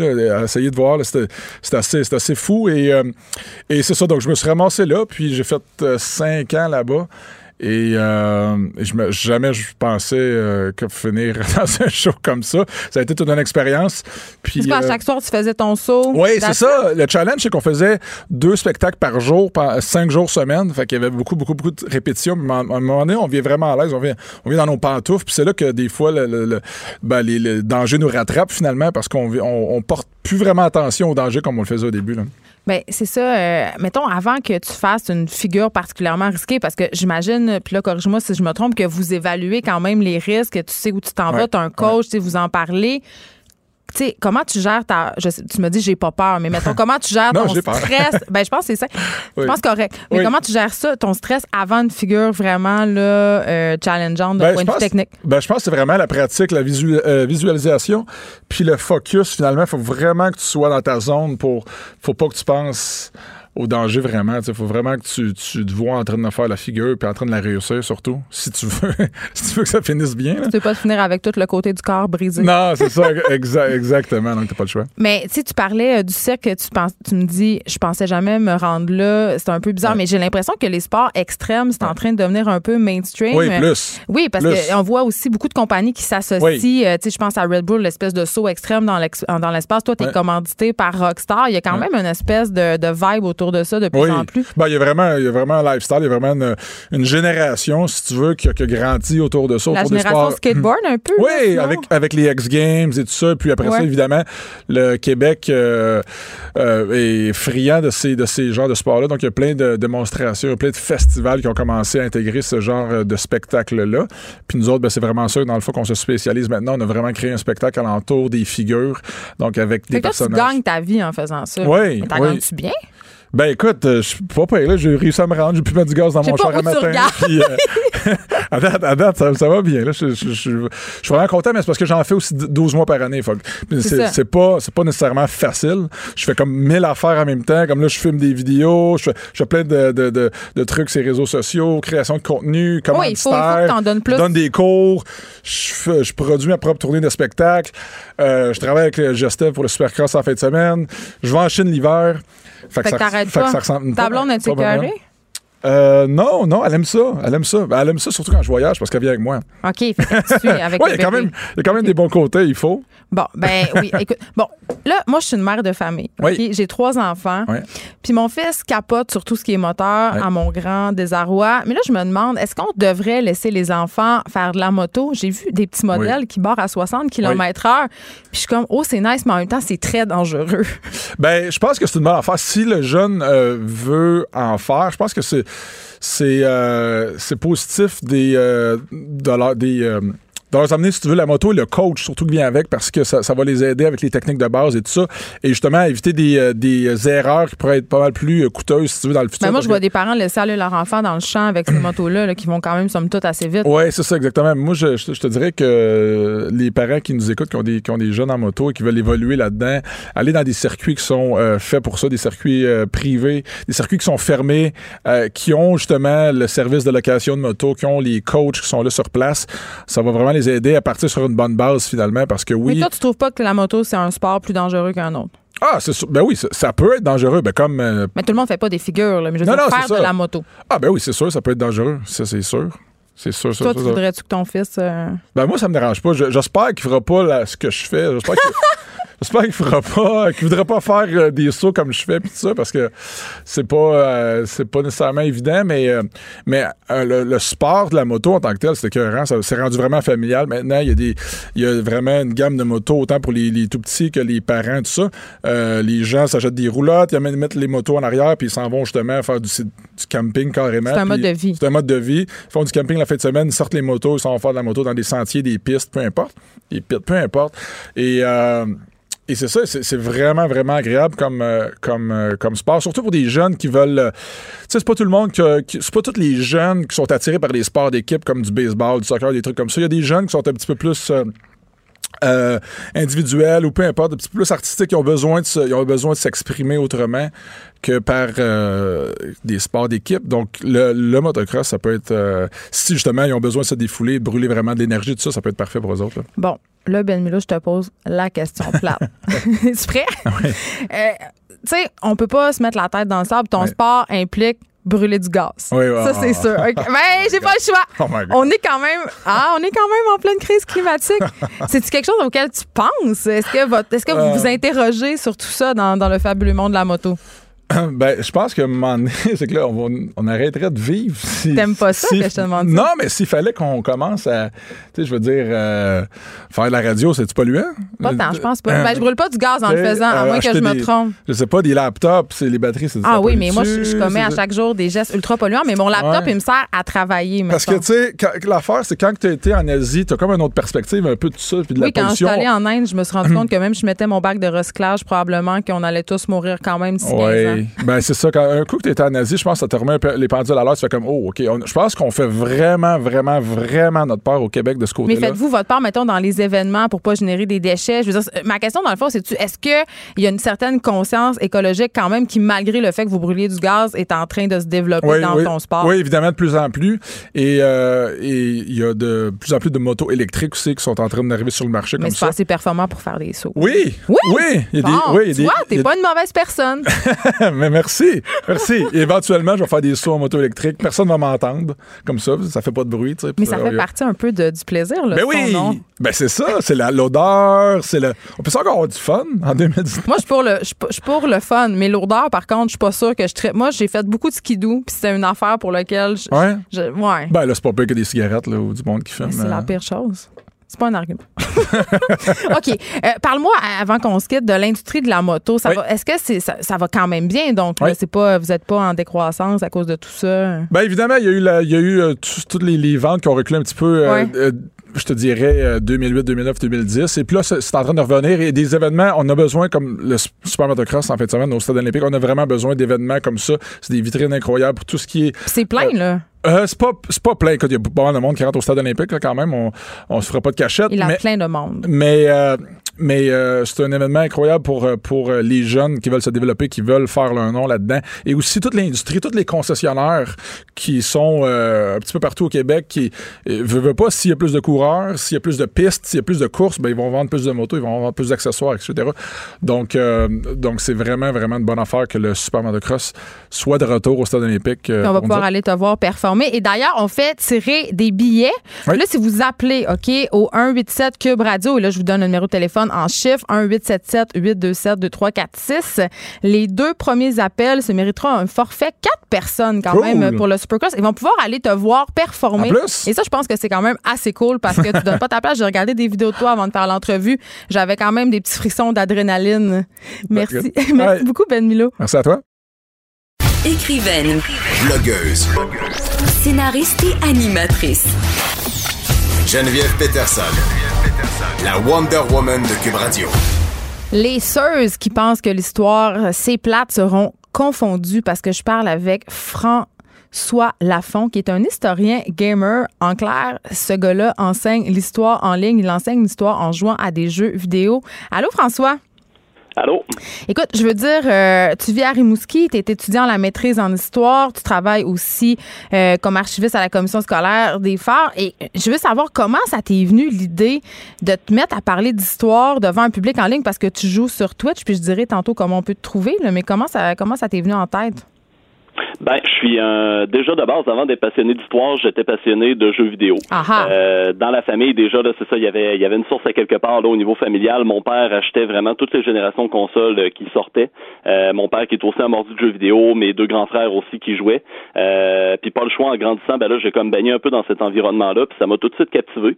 Euh, puis dès l'âge de 5 ans, dès que j'avais l'âge de tenir une manette dans les mains, de comprendre ce que je faisais à l'écran, euh, je me suis embarqué là-dedans quand même assez rapidement. Et j'ai gardé cette passion-là. Des fois, on découvre des intérêts quand on est enfant, adolescent, qu'on garde pas forcément une fois rendu à l'âge adulte, mais moi, les jeux vidéo m'ont vraiment suivi. Là, j'arrive à 29 ans euh, la semaine prochaine d'ailleurs. Euh, puis là, mais je t'ai vieilli avant le temps, là. Comment? Je t'ai vieilli avant le temps. OK. euh, Ouais, donc euh, c'est ça. Finalement, euh, ben là, avec le temps aussi, ma passion pour l'histoire s'est développée.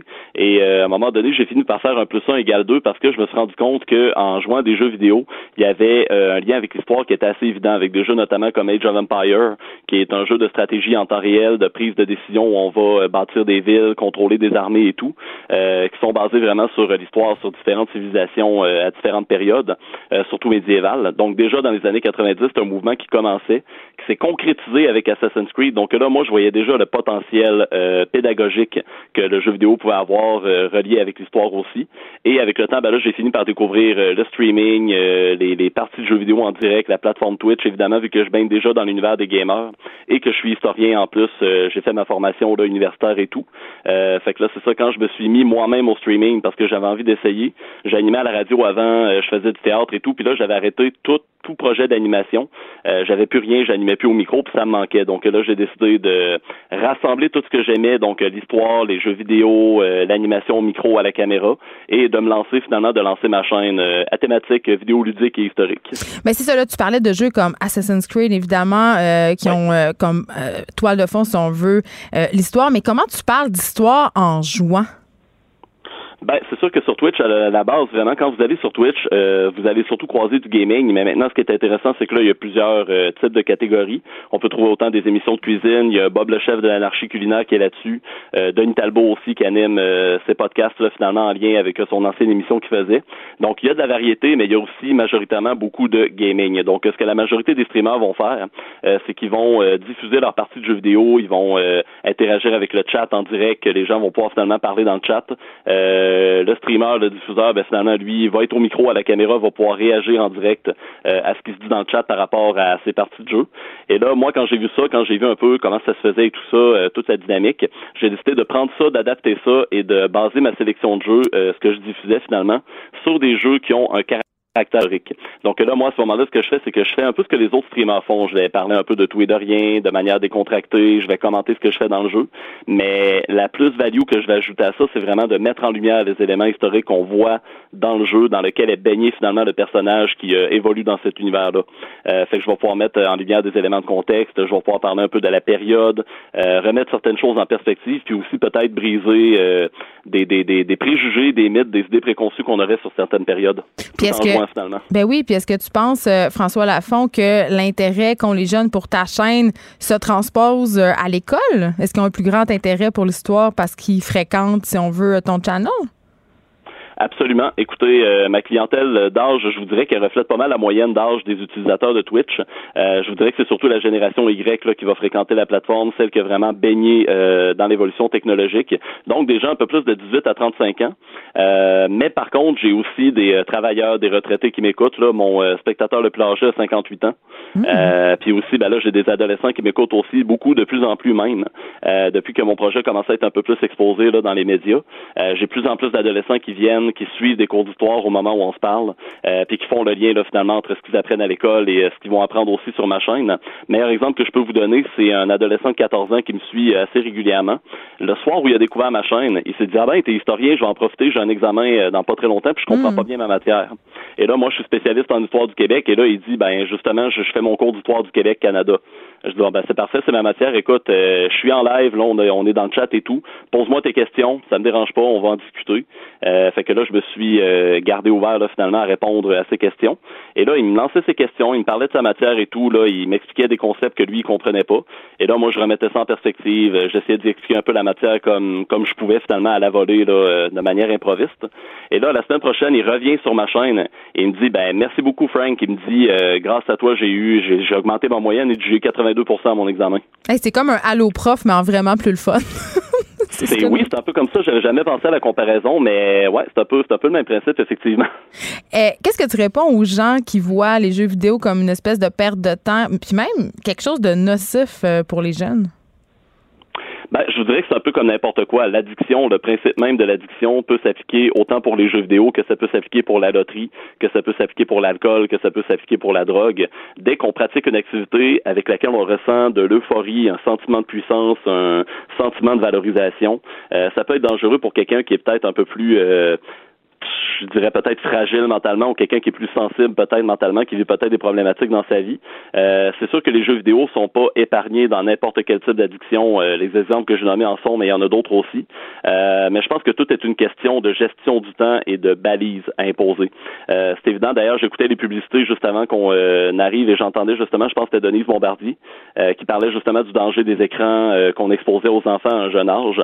C'est vrai, faut pas mettre un écran devant un enfant qui est trop jeune pour euh, le laisser le temps de se développer et tout, qu'ils comprennent un peu ce que c'est. Mhm. euh, mais encore une fois, c'est une question de balise, c'est une responsabilité des parents aussi là, de pas surexposer les jeunes à l'écran. Moi-même, quand j'étais petit, mes parents euh, me laissaient pas être tout le temps devant l'écran. Ils m'inscrivaient à des activités sportives, ils me faisaient sortir, ils balisaient un peu mon temps. Euh, mais c'était vraiment leur responsabilité alors que j'étais enfant de me donner ces limites-là finalement. Euh, je pense que bien utiliser les jeux vidéo, euh, ça a été prouvé, il y a plein d'études scientifiques qui le prouvent, ont des euh, sont bénéfiques en fait pour les jeunes. Prend seulement les jeux d'action, ça va pratiquer leur temps de réflexion, leur prise de décision, leurs réflexes. ils vont être peut-être un peu plus agiles aussi après avoir joué, mettons, un jeu d'action où l'action est rapide, on, développe beaucoup de réflexes. Ou je nommais Age of Empire tantôt un jeu de gestion. On va apprendre à prendre des décisions, à prioriser certains éléments, on va apprendre à gérer, construire, faire évoluer. Donc, ça peut, ça peut, ça peut vraiment être un outil euh, pédagogique en autant qu'on applique certaines règles, évidemment. Merci beaucoup, François Lafont. On peut te retrouver sur Twitch. Ton nom, c'est L. Frank, je crois. Est-ce que c'est bien ça? Ouais, L, H-E-L-L, comment faire, barre en bas, Frank. François Lafont, historien, gamer, merci d'avoir été avec nous. Geneviève Peterson, la seule effrontée qui sait se faire aimer. Jusqu'à 15, vous écoutez Les effrontés. Il est là, Dave Morgan, humoriste. Bonjour. Dave, t'étais là, personne ne le savait, mais t'étais en studio avec moi pendant euh, l'entrevue de notre... La sueur au front, j'avais des questions quand même. Non, mais attends, à toi, là, si t'avais eu accès à des cours, euh, des affaires d'école de même sur Twitch, t'aurais peut-être pas décroché? Ben moi, en fait, sa, sa chaîne m'intéresse là. J'irai voir en ce moment. Ben là, là, faut pas que tu sois- là, faut que tu sois ici, là, mais peut-être après. Peut-être après, j'irai faire un tour. Mais toi, tu vas. Parce que moi, je, je, toi, je dois avouer que toi- je, je sais que ça existe, Twitch. Je connais bon des affaires, mais je, ne suis pas euh, de cette génération. Je pense que je suis trop vieille. Ben moi, je le connais de nom, mais j'ai jamais été encore. Ah, pour vrai? me Je suis comme Ouais. contente. OK. Mais en fait, j'ai déjà participé à un podcast sur Twitch, puis je me sentais vraiment comme une personne âgée. Comme là, on est sur quel Chanel, là? J'ai dit Chanel tantôt, d'ailleurs. J'ai comme 83 ans. Ouais, J'étais dans c'est ton correct. beat. Mais c'est correct. Les Ben, gens, les tout à gens me On n'est pas obligé de tout connaître. Il y a tellement de plateformes de, de- de- de- pour mettre du contenu maintenant, c'est mélangeant. Moi, j'avais un Game Boy. C'est tout ce que je dirais. Ben, Bon. c'est ça. Euh, là, aujourd'hui, tu nous parles. T'es une bonne personne, Dave Morgan. Ça, je le savais déjà. T'es fine, Pas vrai, je le savais déjà. Ça, ça paraît. Quand, surtout quand tu es sur Instagram. Ben, je, je, je crois être une bonne personne, mais d'ailleurs, c'est Oui. bien que tu m'amènes sur ce sujet-là parce que je suis toujours en introspection par rapport des fois aux euh, bonnes choses que je vais faire. De, un peu comme aujourd'hui, je ne suis pas le porte-parole, ce ne sera pas une infopub, Oui, mais quand même, il faut le mentionner. Euh, Oui. C'était la journée Camelot d'un jour. Et c'est la troisième année. De l'itinéraire. Et c'est la troisième année que j'y participe. Et tout ça m'est venu d'une invitation. J'ai dit oui euh, d'un collègue qui s'appelle Pelep, euh, petit petit gamin, on le salue. Il est toujours un peu investi dans plein de beaux projets comme ça. Puis moi, je me suis dit oui, puis j'y trouve mon compte dans le sens où c'est agréable, c'est le fun, mais c'est une question que je me pose. Des fois, je remets en question l'espèce de, de processus parce qu'on finit par faire des stories, mettre des photos, Mais- puis là, on est comme, est-ce que tu le fais pour le capital de sympathie? Ben, On dirait qu'on fait Ben. jamais les choses pour les bonnes raisons. Tu comprends? Je trouve ça vraiment cool que tu abordes ce terrain glissant, je dois dire. C'est très parce glissant. que souvent, euh, quand je vois passer sur les médias sociaux les- des gens qui se vendent de leurs bonnes actions, Mhm. Ça me tombe vraiment sur le gros nerf. Tu sais, moi, pour moi, là, puis c'est peut-être vraiment judéo-chrétien, mais une vraie bonne action, Mhm. c'est quelque chose que personne ne sait. C'est pas quelque chose dont tu as besoin de te vanter. Et là, je parle pas de toi, parce que dans le cas de l'itinéraire, c'est une démarche qui est médiatique. Tu sais, C'est comme la guignolée faire- des médias Ouais. aussi. Tu sais, bon, y a- tu sais, quand tu fais partie d'une fondation, tu as besoin de publicité. Euh, tu sais, je pense, je sais pas moi, euh, Louis et Véro, leur fondation, ou le documentaire qu'il y a eu, euh, euh, par exemple, avec Charles Lafortune, Ouais. les enfants. Tu sais, c'est pas, ça, c'est pas de ça que je veux parler, mais je te parle des petits gestes, mettons, euh, des statuts Facebook de personnes qui disent, ben aujourd'hui, j'ai vu un, un hobo dans la rue, j'y ai donné à déjeuner. Ouais. Et je sais pas si tu as vu passer dans l'actualité euh, ce cas. C'est deux jumelles russes. Ce sont des Instagrammeuses. Ouais, qui ont donné des. C'était-tu des sushis? Ils ont ou- donné des sushis à un itinérant avec des baguettes, OK? OK. Et c'était. Où? C'était à Montréal ou ailleurs? Non, euh, non, dans- c'était euh, c'était à Moscou, là. Ah, OK, OK. Ça se passait là-bas, dans les pays de, de l'Est. Les pays de l'Est sont Ouais, fins, finalement. Ils donnent des sushis aux itinérants, mais ils se filmaient, puis là, ils sont allés chercher, genre, des likes parce qu'ils sont donc bien fines. Ben, tu sais, attends, là, parce que Mais reste que, au bout du compte, moi, c'est ce que je me dis comme tantôt, là, pendant que euh, tu fais ta recherche là, pour cette, oui, parce que ces je deux les jumelles du sushi parce que je veux voir. Les, les jumelles du sushi, ils ont donné des sushis quand même habillés en tenue assez légère, il faut euh, préciser. Ah ouais, hein? Ces deux filles qui font beaucoup de photos. La nature les a beaucoup gâtées, là, je dois le dire.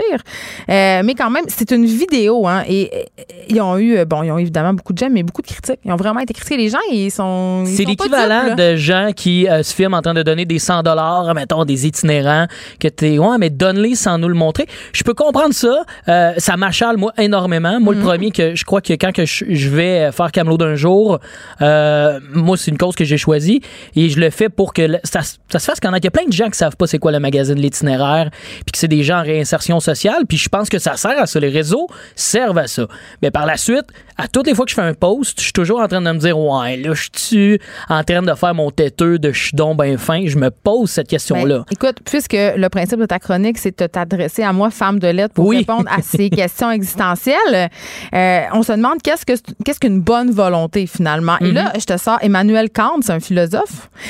Lui, il dit, ce n'est pas une volonté qui atteint ses objectifs. hein, on parle toujours de la bonne volonté. C'est une volonté dont les intentions sont pures. Mais attention, qu'est-ce qu'une volonté pure? Une volonté qui obéit au concept du devoir. Ainsi, la bonne volonté, c'est agir par devoir. Voilà, nous venons de citer Kant euh, à Cube Radio. Je trouve ça quand même pas Mais c'est large quand même comme moi, pour Ben, moi d'agir par c'est devoir. surtout très judéo-chrétien. A le quoi? sens du devoir. Euh, Puis tu sais, dans plusieurs, euh, c'est pas pour rien que dans plusieurs religions, euh, le bénévolat et le don. Euh, Il est quasiment partie- obligatoire, ben, c'est dans les cinq piliers de l'islam. Ouais. Ça fait partie des valeurs aussi du christianisme. Tu sais, aider son prochain, mais c'est pas une mauvaise chose là. Mais, Non, non, mais moi, donner, je ça fait du bien. Tout on à va fait. se le dire, là. Puis ben, même, ça fait du bien, mais je content pas de mentir. Je me dirigeais là ce matin, puis je suis toujours un peu dans le Ah, tabarouette, ça va être tough, parce que c'est pas facile, là. Ben, ça, raconte un peu comment ça se passe. Ben, ben, moi, cette journée-là se passe qu'on aide pendant, je crois que c'est une heure et demie, deux heures, gros max. On est là, à- on arrive comme à 11 heures, on commence à midi, on finit comme à une heure et demie, et on vend des magazines dans un lieu euh, qui nous est destiné. Évidemment, t'es t'es avec euh, Guy Jodoin, qui était là d'ailleurs aujourd'hui, Mado Lamotte, tout ça. regardé. Moi, je veux dire, le monde, il se demande, même le peu qui me connaissent, font comme, ça va-tu bien ta carrière? Je pense que Tu t'es un. C'est ça. Ils pensent peut-être que j'essaie de m'en remettre, là, tu sais. Puis. Ce serait une démarche tout à fait noble, mais non, je suis là pour aider, puis c'est difficile. Ces gens-là, ils l'ont pas facile, puis je trouve qu'on les, on les rejette du revers de la main. Puis en le faisant la première fois, je me suis lancé dans cette aventure-là, puis c'est là que j'ai compris le. On est insensible, le Montréalais, je trouve, en général, face aux gens qu'on croise non-stop dans la rue qui nous quêtent du change. Il Ben, y en a qui sont moins habiles que d'autres, mais m'amener des qualités sociales pour quêter du change, je vais vous le dire. là, moi, je pense que je suis bon humainement avec les gens. C'est difficile en crise d'avoir des bonnes raisons avec le magazine L'Itinéraire qui est noble. là. Puis c'est du bon contenu, de faire je suis là pour aider des gens, veux-tu l'acheter, puis tu te fais comme virer du, du revers de la main. Ben, les gens ignorent aussi beaucoup, là. Les gens font croire de pas te voir. Ça, je le Tout vois à souvent. fait. Les, les gens me parlent en anglais énormément, mais avec un anglais de boîte, puis t'es comme pauvre. I don't speak. Sorry, French. I don't understand. Moi, j'ai l'impression que tu me comprends, mais que c'était leur stratégie. Mais on en voit tellement. Puis je trouve ça aussi frappant quand ma mère vient à Montréal, ma mère qui vit euh, dans la région de la Naudière. Oui, elle, elle doit être traumatisée. Chantal, elle vient ici, puis elle, elle me trouve insensible. Puis je crois qu'au contraire, je suis quelqu'un de très sensible. Tu sais, je, je, je les vois, je m'en rends bien compte, mais il y a un moment donné où moi, il y a certaines personnes que je peux me rendre compte qui ont des patterns puis qui font le même sketch de je pogne un flat, aidez-moi, blablabla. Puis Oui, Mon fils a le la leucémie. Exact, c'est des trucs qu'on peut entendre. Fait que tu, tu fais, OK, lui, son sketch, je le connais, ça donne, je lui ai donné de quoi le mois passé, m'a pas y en donné à tous les jours, tu sais. Ben, Ben, à un ma mère- c'est ça, parce que moi, honnêtement, euh, si je donnais de l'argent à chaque itinérant que je rencontre entre le stationnement euh, de Cube Radio et le studio, Ça me coûterait 20 pièces par jour parce qu'on est dans l'épicentre euh, Ouais. des sans-abri ici et tous les organismes sont par ici, on en a beaucoup. Mais à un moment donné aussi, puis euh, c'est comme un peu les trolls sur Internet, là, ça, un, un ou deux, c'est correct, mais quand ils sont pleins, c'est parce que maintenant, à force de faire quêter, ça devient comme agressant. Il y a des commerces où je vais plus. Mm-hmm. Là, je sais, je sonne comme une ignoble personne bourgeoise quand je dis ça, là, mais euh, je vous mets au défi de ne pas ressentir la même chose quand tu te promènes puis tu te fais quêter de façon plus ou moins habile, tu l'as dit tantôt, Mhm. par 35 personnes en 15 minutes, parce que souvent c'est ça. Mais c'est vrai qu'on devient insensible, puis c'est On vrai que ça devient sensible. normal. Puis encore là, on devient sensible à un point tel que quand on voit des gens donner un peu comme je l'ai fait, il y a de quoi que là, on se pose la question, ah, je le fais-tu pour le capital? Ça, c'est un peu la- la- le cercle vicieux de tout ça. Mais par contre, euh, quelqu'un qui est à, je sais pas, moi, euh, en Italie, qui prend un, bel, un beau selfie de lui dans une espèce de gros palace qui s'est payé pendant une semaine. Là, on est donc ben cool, on trouve ça nice, on like, on est On comme le juge quand Dieu. même. On est le jaloux. juge quand même, mais je trouve qu'on a moins de jugement. On l'envie plus que, mettons, quelqu'un, je, je veux pas le ramener à moi, il y en a plein qui le font. Euh, tu sais, même la guignolée, on finit par la critiquer de, ouais, cette journée-là, euh, la, guignolée, la guignolée des médias, vous empêchez plein d'itinérants de quêter de l'argent. OK, finalement, Mais je pense que on fait rien de bon, là. sais, Ben, c'est- ça, je pense qu'on peut en venir à la conclusion suivante. Puis ça, ça fait longtemps qu'on a établi ça ici, c'est qu'on peut jamais gagner. Ça, c'est la première affaire. Il y a Mhm. toujours quelqu'un pour chialer. Mais euh, par rapport à la guignolier, euh, guignolée, pardon, ou à l'itinéraire ou à ce genre d'affaires-là, je pense que, puis je pense que c'est légitime de le questionner, là. C'est par rapport euh, à l'époque où on donne, c'est-à-dire le, le temps de l'année.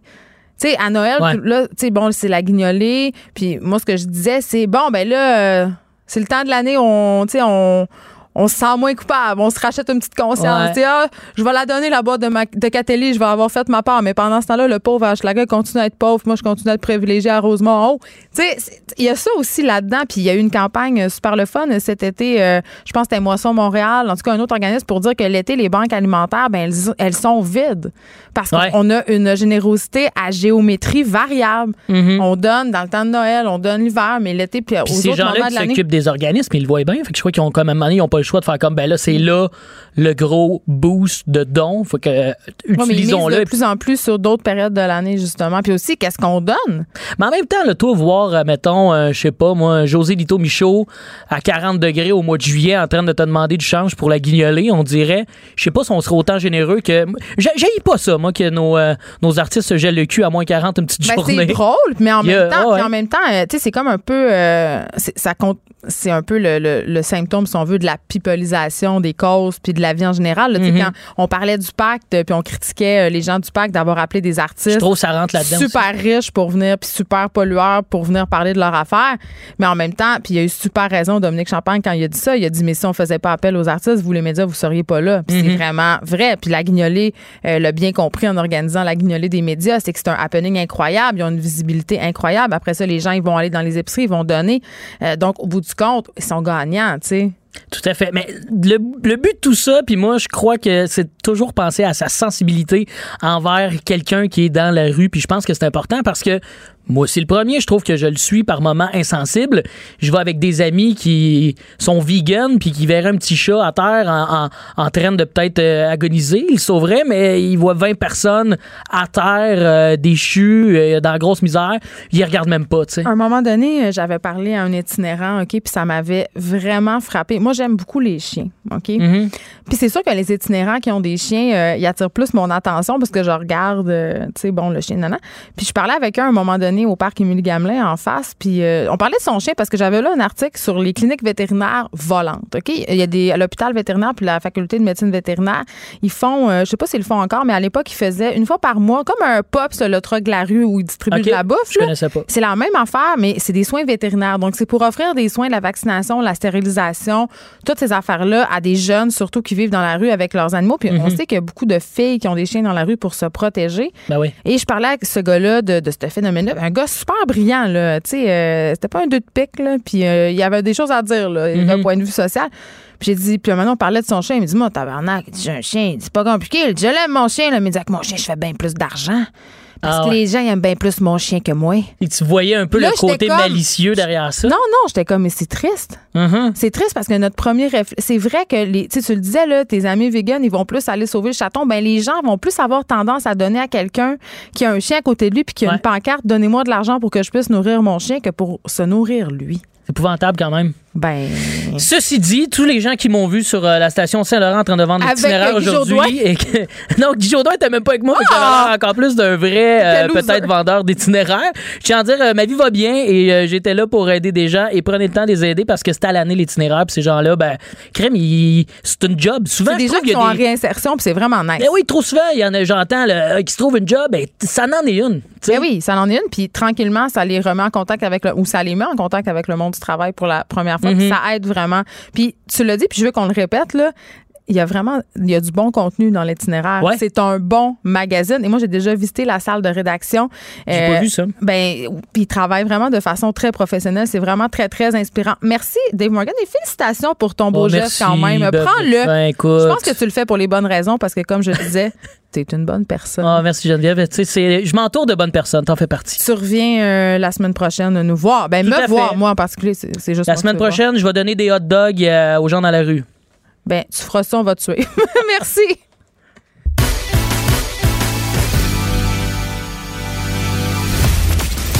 Elle ne tourne jamais sa langue cette fois avant de parler. Geneviève Peterson, féministe assumée. Je me suis tellement ennuyée de toi, oh Caroline G. Murphy, grande papesse euh, des potins. Je dois dire quand même euh, que l'évêque du potin, Frédéric Guindon, t'a particulièrement bien remplacé. Il a fait une bonne job? Ben, il a failli prendre ta place dans mon Ah cœur. non! Je sais. Fait que c'était le temps que tu reviennes, là. Ben, quand même, mais en, il mais parlait de tout avec tellement de désinvolture. En Bon. fait. Mais t'es là, heureusement, et t'es ma préférée. Et là, tu nous arrives euh, avec des. Écoute, là, c'est, tu sais, à l'automne, là, ça recommence les potins, là, parce que. Bon, Ça brasse. les potins ont jamais de temps mort, mais on dirait qu'à l'automne, c'est, euh, il se passe des affaires. Ben, tout le monde. Extraordinaire. euh, C'est comme la rentrée euh, c'est ça. Bon, qu'est-ce tout- qui se tout- passe? Tout repart en flèche. Ben écoute, euh, j'ai préparé un spécial femme et euh, François Lambert. OK? Oh, j'adore. Ouais, François Lambert a partagé euh, ma dernière chronique dans le Journal de Montréal et je ne sais pas si je trouve que c'est une bonne chose ou une mauvaise chose. Il a dit Ben- que j'aurais pu écrire ce texte. Ah! Puis là, j'étais Ah, comme. fait que là, je te laisse juger ben, de- me- là, je- j'entre après. Dès, dès la fin de l'émission dans une introspection. Mais je niaise parce que François Lambert, euh, c'est un ami à moi quand même. Je l'aime bien. Même si je suis pas toujours d'accord avec Ben oui, ses vous, vous êtes déjà obstiné. On n'est pas obligé d'être d'accord, hein? C'est le titre par Ah. ailleurs d'une émission ici. Oui. Alors, euh, ben, on va commencer ça avec une femme euh, dont on se doutait un petit peu là, de son annonce. Marie-Pierre Morin Ah. a officialisé euh, Eh sa oui. rupture avec Brandon. Mais ce que je trouve intéressant, c'est qu'elle a savait, fait les cheveux courts, hein? on le savait. On l'avait déjà dit. Quand tu te coupes les cheveux courts, Qu'est-ce que ça veut dire? c'est un changement de vie. une femme euh, qui passe. euh, Ça ou un le- il se passe de quoi? Ben, c'est ça. Tu, vis des grandes affaires. Tu vas bientôt changer ta photo de, de profil. Oui. Hein, ah oui, puis les femmes, ah oui. est-ce qu'on se parle des photos de profil des, des femmes ou des hommes fraîchement divorcés?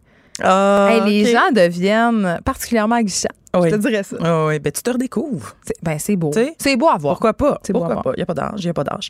Donc, euh, mais c'est ça. Mais ce que j'ai, j'ai, j'ai aimé de sa stratégie, c'est qu'elle a fait ça un samedi. Elle savait là, que le Québec Éclipse était. médiatique. il attendait. Là, il Comme attendait. Geneviève Guilbeault au lancement de la campagne. On en a profité pour euh, faire des annonces. là-dessus. Là. Ouais. Mais oui, écoute, nous autres, au sac de chips, on a été pris de court. Là, le, le samedi, je veux dire, on était tous à profiter de, de la fin de semaine, mais euh, on s'est garoché là-dessus, là, euh, comme la misère sur le pauvre monde. On a quand même sorti euh, un texte à temps. Est-ce que tu veux entendre euh, le, hum, ses raisons, son, son texte, comment nous l'a annoncé, Ben, ou on peut passer à la prochaine bon, c'est pas que ça m'intéresse, mais vas-y. Ben, je pense qu'on s'en doutait. euh, Ben, je vais te dire. C'est-tu Brandon, c'est pas un joueur de hockey étoile, fait que ça m'intéresse plus. Ben, c'est plus subtil que ça. Ah, la, vie n'est pas un long fleuve tranquille et celui-ci amène son lot de vagues. Brandon et moi, après y avoir longuement réfléchi, avons décidé de poursuivre nos routes séparément. Mais c'est beau. Mais ben je là, trouve que un les communiqué gens. de presse. Moi, mais je trouve ça correct. Ben, Benoît Gagnon aussi a fait son communiqué de presse sur Instagram. Les gens sont très euh, rupture Sont- et les gens sont très choix, nous, euh, nous uncouplons consciencieusement. Là, comme euh, Gwyneth et Chris ont vraiment seté la barre très haut. Ouais, ouais, maintenant, c'est du commun accord ou rien. Là, Ben, c'est ça. Puis tu t'entends donc bien, mais tout le monde, tout le monde le sait que vous tirez des couteaux puis que vous poursuivez en cachette. Là, je parle pas de Marc-Pierre Morin, je parle en général. non, Merci Ok? de préciser. Merci. Parce que moi, Marc-Pierre Morin, je l'adore. Tu l'aimes, hein? Ah, je l'adore. Ah, nous aussi, c'est dans- une effrontée. On l'aime beaucoup. euh, oui, oui, elle fait ce qu'elle veut. Elle est super. Puis elle fonce. Elle n'a pas de la langue de bois, elle. On se rappelle de la Elle fois, aurait dit que les gens sont incompétents. Elle se serait pas gênée. Elle l'aurait dit. Bon, Kylie Jenner, elle? Ah, notre je fave. faut, sais. faut qu'on parle des, des, Elle des va poser nue, je suis assez contente. Elle va poser nue. mais ça a l'air c'est pas nu-nu pour vrai, Playboy. Mais c'est jamais. euh, ben, il faut, bon, ça dépend. Mais les célébrités sur la page fronticipiste, comme ce sera son cas, euh, c'est rare. D'habitude, c'est comme on dit, là, tu sais. Mm-hmm. Mais euh, la dernière, c'est. Pamela. Tu vois pas. Ben, là, hé, t'es à jour, toi. C'est vrai? Ben non, je ne Franchement. Mais effectivement, c'est toujours des poses là, artistiques là, avec de l'ombre à la bonne C'est de place. l'érotisme. euh, du, du, ouais, du soft porn, là, tu sais, comme on dit. Ben, Et c'est beau. Non, pour vrai, c'est beau. Alors, Ben, elle sera- on peut voir la même chose sur Instagram. C'est juste ça le ben, problème. Voilà. Elle- D'ailleurs, elle en a donné une aperçu, cette jeune Hmm. milliardaire. On se rappelle, c'est quand même la première self-made euh, billionaire. Sérieux? Son- Ouais. Bon, là, tu veux parler de ça? Mais on en a déjà parlé. Non, mais je veux, non, je veux leur dire. Là, on va pas. C'est une femme d'affaires incroyable. C'est la une, une- bon, elle a fait la, la couverture de Forbes. Elle est listée parmi bon les self-made women. Elle est incroyable. Tout à fait. Et les gens ne cessent de la slut shamer. Ouais, ben ça, hein. Puis c'est vraiment poche parce que c'est pas parce que tu as fait ton argent sur le fait que tu avais un corps de déesse puis que tu vendais du rouge à lèvres que tu es une épaisse. Moi, je suis vraiment écœurée. Ça peut être un plus. Ben, c'est souvent un plus. C'est ça. Mais moi, je suis vraiment écœurée qu'on réduise les femmes à leur sexualité quand elles osent justement en afficher une publiquement, mais qui s'avère de l'autre côté que- qu'elles sont capables de générer du revenu à ce point-là. Là, je comprends qu'il y a eu sa famille avant elle, là, mais c'est certes pas une cruche. Ben non. Je l'ai dit. très. Non, non, non, c'est une femme d'affaires aguerrie. Là. Elle, elle en a des affaires à son, à son actif. Mm. Et donc, on attend l'édition spéciale du Playboy avec impatience. euh, Écoute, pour moi, euh, je vais aller à mon dépanneur pour me mettre sur la liste d'attente euh, dès la fin de l'émission. Ils vont sûrement, ça va être sûrement, euh, c'est une édition spéciale, fait qu'il va sûrement être emballé. Oh, j'adore! Collectioner Edition. Hey, mon père avait ça. Mon père avait le Playboy spécial Fest. Un grand amateur de Fest devant l'Internet, mon père. Pourquoi je sais ça? I don't think so? Oh. Je levais toujours le petit papier pour voir. Je trouvais qu'elle avait vraiment Le des belles fesses, la fille. petit papier? Il y avait un petit- mon père avait emballé son Playboy dans un petit papier pour pas que je le voie. Puis moi, je levais le, le petit papier. Et dans la toilette au chalet de notre voisin de chalet, il y avait Samantha Fox et sa femme. Ah. Sa femme, à ce gars-là, empreinte d'une jalousie certaine, c'était une tricoteuse puis une couseuse. Elle avait cousu et tricotu sur Mais le non. corps de Samantha des petits vêtements qu'elle Mais avait collés avec la colle chaude et les gars sous allaient aux toilettes et levaient Ben, le sous-vêtement. fait que quand j'y allais, je pouvais. Puis à chaque fois, elle le recollait, tu sais, parce qu'elle était en crise, tu comprends? C'est parfait. Fait que on n'arrêtait pas de lever sa petite jupette, puis ça- son, son petit. Son petit petit faux soutien-gorge. Es-tu encore en contact avec cette madame-là? Elle s'appelle Christiane. Écris-moi, elle m'écrit des fois. Ben, voyons donc. Elle, je elle faisait bien, t'as bien fait, Christiane. Ben non, mais on la salue, gang de cochons. génial. Hey, Elle avait habillé Samantha Fox. J'aimerais savoir un top de photos de, de Black madame Morin represent. habillée. Par elle avait- elle avait, elle tricots. s'occupait- de la vertu, là. trouve On n'entendait pas à rire. Bon, parfait. Mais plus les gars étaient sous, plus elle levait, là. Tu sais, c'était drôle parce que t'as sûr. toilette, plus le chose est élevé. Plus la soirée avance, plus la laine est, est- est remontée en, En tout cas, bout. fait que c'est ça. Parfait. Euh, ensuite de ça, il y a Cœur de pirate qui est comme un peu viré sur le top. Qu'est-ce qui se passe? Ça va faire la voix. Écoute, ça, ça explose. Est-ce que c'est une reptile? Ils l'ont changé, là? Tu sais, comme euh, des fois, euh, il y a- dans les théories du complot, là, Ouais, ouais, elle été victime d'un enlèvement extraterrestre, puis ils l'ont remis. Comme Sophie Thibault. Ben, exactement. Ouais. C'est ça qui se passe, je Ben, pense. dans le cas de Cœur de pirate, elle a quand même, elle a déjà fait ça, là. Elle était à, comment ça s'appelle, l'émission The? Voice. Non, non. Non, OK. Là, elle s'en vient à la voix. Mais, euh, en tout cas, je me rappelle plus, là, mais le concours de chant en France, là, donc Elle juste pas besoin première d'argent, là, on va se le dire. Ouh, ouh, elle a le goût. Ça se peut qu'elle aime ça. Ou un mélange des deux. Tu sais, Puis voilà. L'argent, c'est pas. OK d'en Ben, vouloir et d'aimer ça. Tout à fait, OK. Donc, elle est coach à la voix. Elle a aussi annoncé cette semaine qu'elle préparait un nouvel album pour 2020. Ah, grosse- timing is everything. Ben, hein? grosse semaine pour Cœur de Pie. Mais moi, ce que je trouve surtout drôle, parce que je m'intéresse toujours aux vraies affaires, là, c'est qu'elle a commencé à publier des tutoriels euh, de beauté. Des Ben voyons donc, elle devient une d'influence. influencer. Non, mais c'est- des blagues, tu comprends? Ah, OK. Sur son Catherine Instagram. Brunet. Ouais, et je vous invite à aller voir ça. Euh, c'est dans tout. c'est- Il est pas privé, récent. son Instagram? Il est pas privé du tout. Depuis quand? Franchement. Ouais, cas. Pas sûr Moi, je pense qu'elle a est cas, Ah, ben peut-être que, tu sais, des fois, elle a des moments où. euh, Quand- elle quand elle cherche se un marie ou elle de- oui. C'est ça. là. Fait que peut-être qu'il y a eu des moments plus privés, mais là, c'est. Non, non, c'est très accessible. Sinon, aller sur le sac de chips, c'est là aussi. Et euh, elle imite une influenceuse beauté, puis là, elle dit n'importe quoi, puis elle est maquillée en clown. Je l'aime, cœur de pirate. Ouais, je la trouve vraiment géniesse. Non, non, tu vas aimer ça, Geneviève. Allez voir ça. Mais moi, j'aime euh, tout ce qu'elle fait. Je, je m'assume. Bon, mais parfait. Ouais, je- Toi, tu aimé, tu vas-tu regarder la voix? Non. Ah, c'est ça. Mais ben oui. Faut Ah. pas dire non, hein. J'adore la voix. La voix, c'est vraiment bon. J'aime ça. Hey, mais tantôt, là, tu sais, qu'à patiner, Oh, Pierre-Carl me dit bravo. j'avais une, une discussion avec des fans de la voix, des gens bien trop fans. Et là, les gens se demandaient, Comme Jean-Philippe Daou. Euh, comme. Jean-Philippe Dallaou, qu'on qu'on salue lui aussi, et les- mais les gens se demandaient quelle chaise allait occuper les nouveaux coachs. Et il y avait un gros débat. Là. Ça a pas Pourquoi? il y a un enjeu autour de la chaise? Il y a un enjeu parce que les coachs euh, qui sont là depuis toujours ont genre leur même chaise. Oui, Eric, euh, toujours à gauche. Eric est comme le deuxième à gauche. Ouais. Euh, Puis c'est surtout l'autre, Marc, qui est là depuis le début, qui est complètement à droite. Mais là, Garou, là, Dans tous les sens du terme. Ouais, franchement. Garou avait remplacé Marc.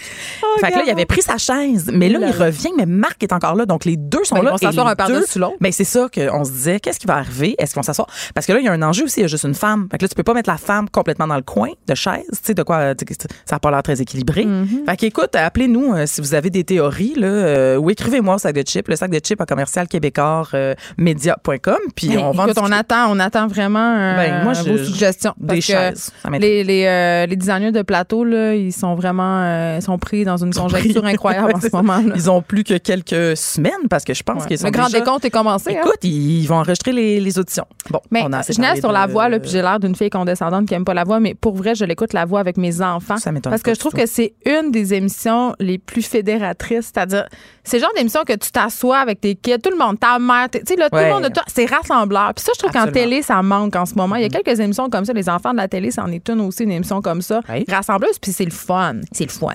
C'est vrai. Bon, je l'ai du, du 7 à 77, comme on dit. J'ai une augmentation. Pierre Carl me texte j'ai une augmentation. Merci, Geneviève. Euh, là, j'ai goût de parler un peu de Magali Lépine-Blondeau.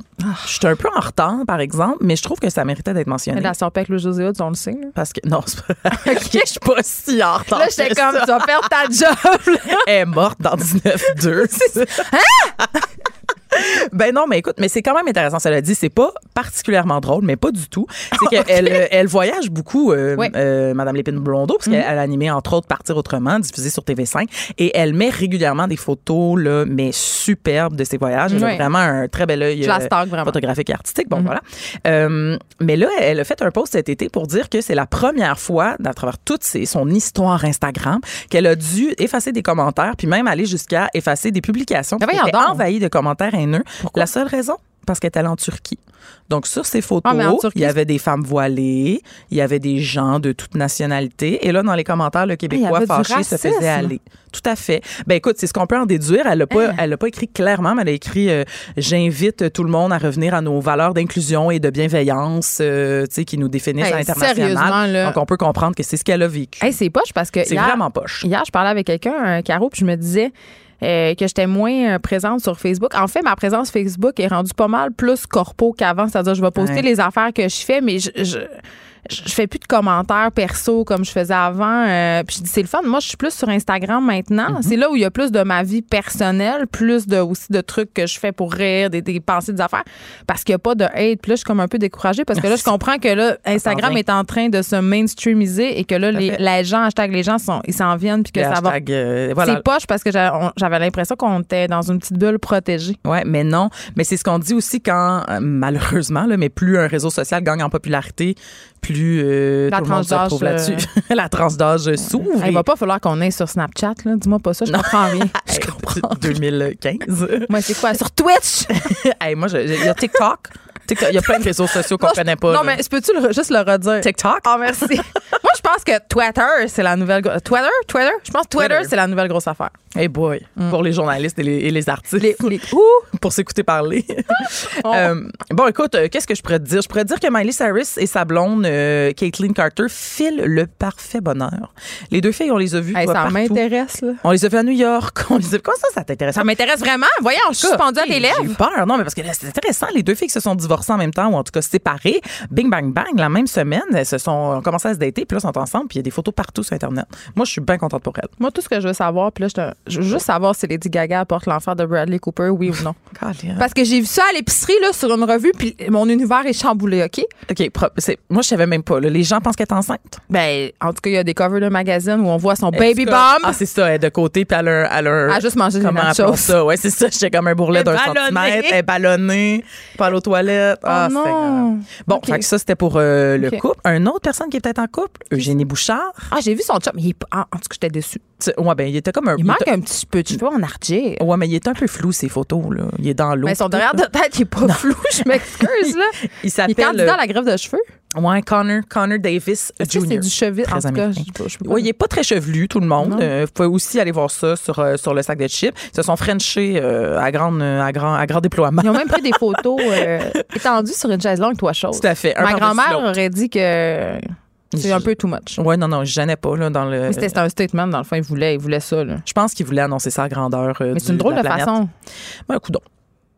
C'est vrai. Chacun, chacun sa façon. Moi, j'ai pas fait ça, là, personnellement, mais tu sais, Mais moi, j'ai étudié que- le fond de tête euh, de Génie Bouchard beaucoup trop longtemps.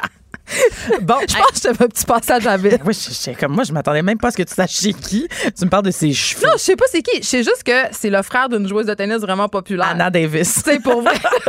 Pourquoi j'ai retenu ça? Je sais pas. Deux has ensemble, c'est ce que je me dis. Ben oui, genre, ben, ce gars-là, je sais même, il a jamais été bin, là. Je veux dire, il est pas connu. he never was. non, c'est ça, c'est le frère. Euh, donc, euh, donc c'est ça. Ça, c'est ce qui complète ma tournée de, de femmes. Mais là, euh, je sais pas si tu as vu ce qui est arrivé à François Lambert cette semaine. Moi, ça m'a fait beaucoup rire. Non, vas-y. Ben, François Lambert a partagé euh, des sous-vêtements. Est-ce que non Oui. Ben, il a aussi partagé l'édition spéciale de sous-vêtements euh, avec un gros, une grosse canne de sirop d'érable. Est-ce que ça dit quelque chose? Non, eh mon Dieu. OK, Ouais. c'est une collaboration qu'il a faite avec l'artiste montréalais euh, What is a Dan? Ouais, c'est pas. En tout cas, whatever. Je l'ai bien, très bien prononcé. Puis c'est la fameuse canne de sirop là, qu'on connaît qui arrive, disons, à la très bonne place sur un boxer d'homme. OK? Ouais, mais Et tu sais que François, il finance une là. compagnie de boxeurs, là, c'est ça? Oui, Ah, c'est ça. c'est ce que je te dis. C'est sa collaboration. Bon, parce que tu l'as tellement mal dit que Mais je comprenais plus de quoi tu parlais. Non, c'est parce que tu as été, été mélangé de mon What is a Dan. Mais avant, je disais que c'était une collaboration qu'il a faite avec lui. Et donc, il nous a informé que ces boxeurs euh, étaient, euh, étaient euh, disponibles sur. Internet. Je vois très bien mon chum Là, là-dedans. je, je lui, je, le montre à Geneviève. C'est vraiment la grosse canne. euh, bon, OK. C'est quoi? C'est pour donner envie de boire de la sève? C'est quoi? Je- Ben là, c'est ça. la- L'affaire, ce qui est arrivé, là, c'est juste pour faire, pour faire du cash. Mais là, ça, ça, oh, ça, a réveillé toutes les mononcles et toutes les matantes et tous les mauvais jeux de mots de l'histoire de l'humanité parce que la canne arrive à bonne place. Donc, ben, je vous invite à aller lire ça. Il y a beaucoup de choses comme à quand le modèle eau d'érable avec une euh, fente pour se sortir le chalumeau et des, questions comme ça. Les gens ont mal tourné. Et oui, les et nous les a toutes relayées sur sa page. Moi, j'adore ces euh, vêtements-là, by the way. Ils sont super beaux. Sont très ils beaux. sont très confos. J'attends, euh, c'est ça. On dit, en tout cas, oui, mais la, sève est à bonne place. C'est vrai. Écoute, Caroline J. Murphy, ce fut un plaisir. Tu seras là la semaine prochaine pour nous en apprendre plus sur le fabuleux monde de la vedette? Oui. Cube Radio.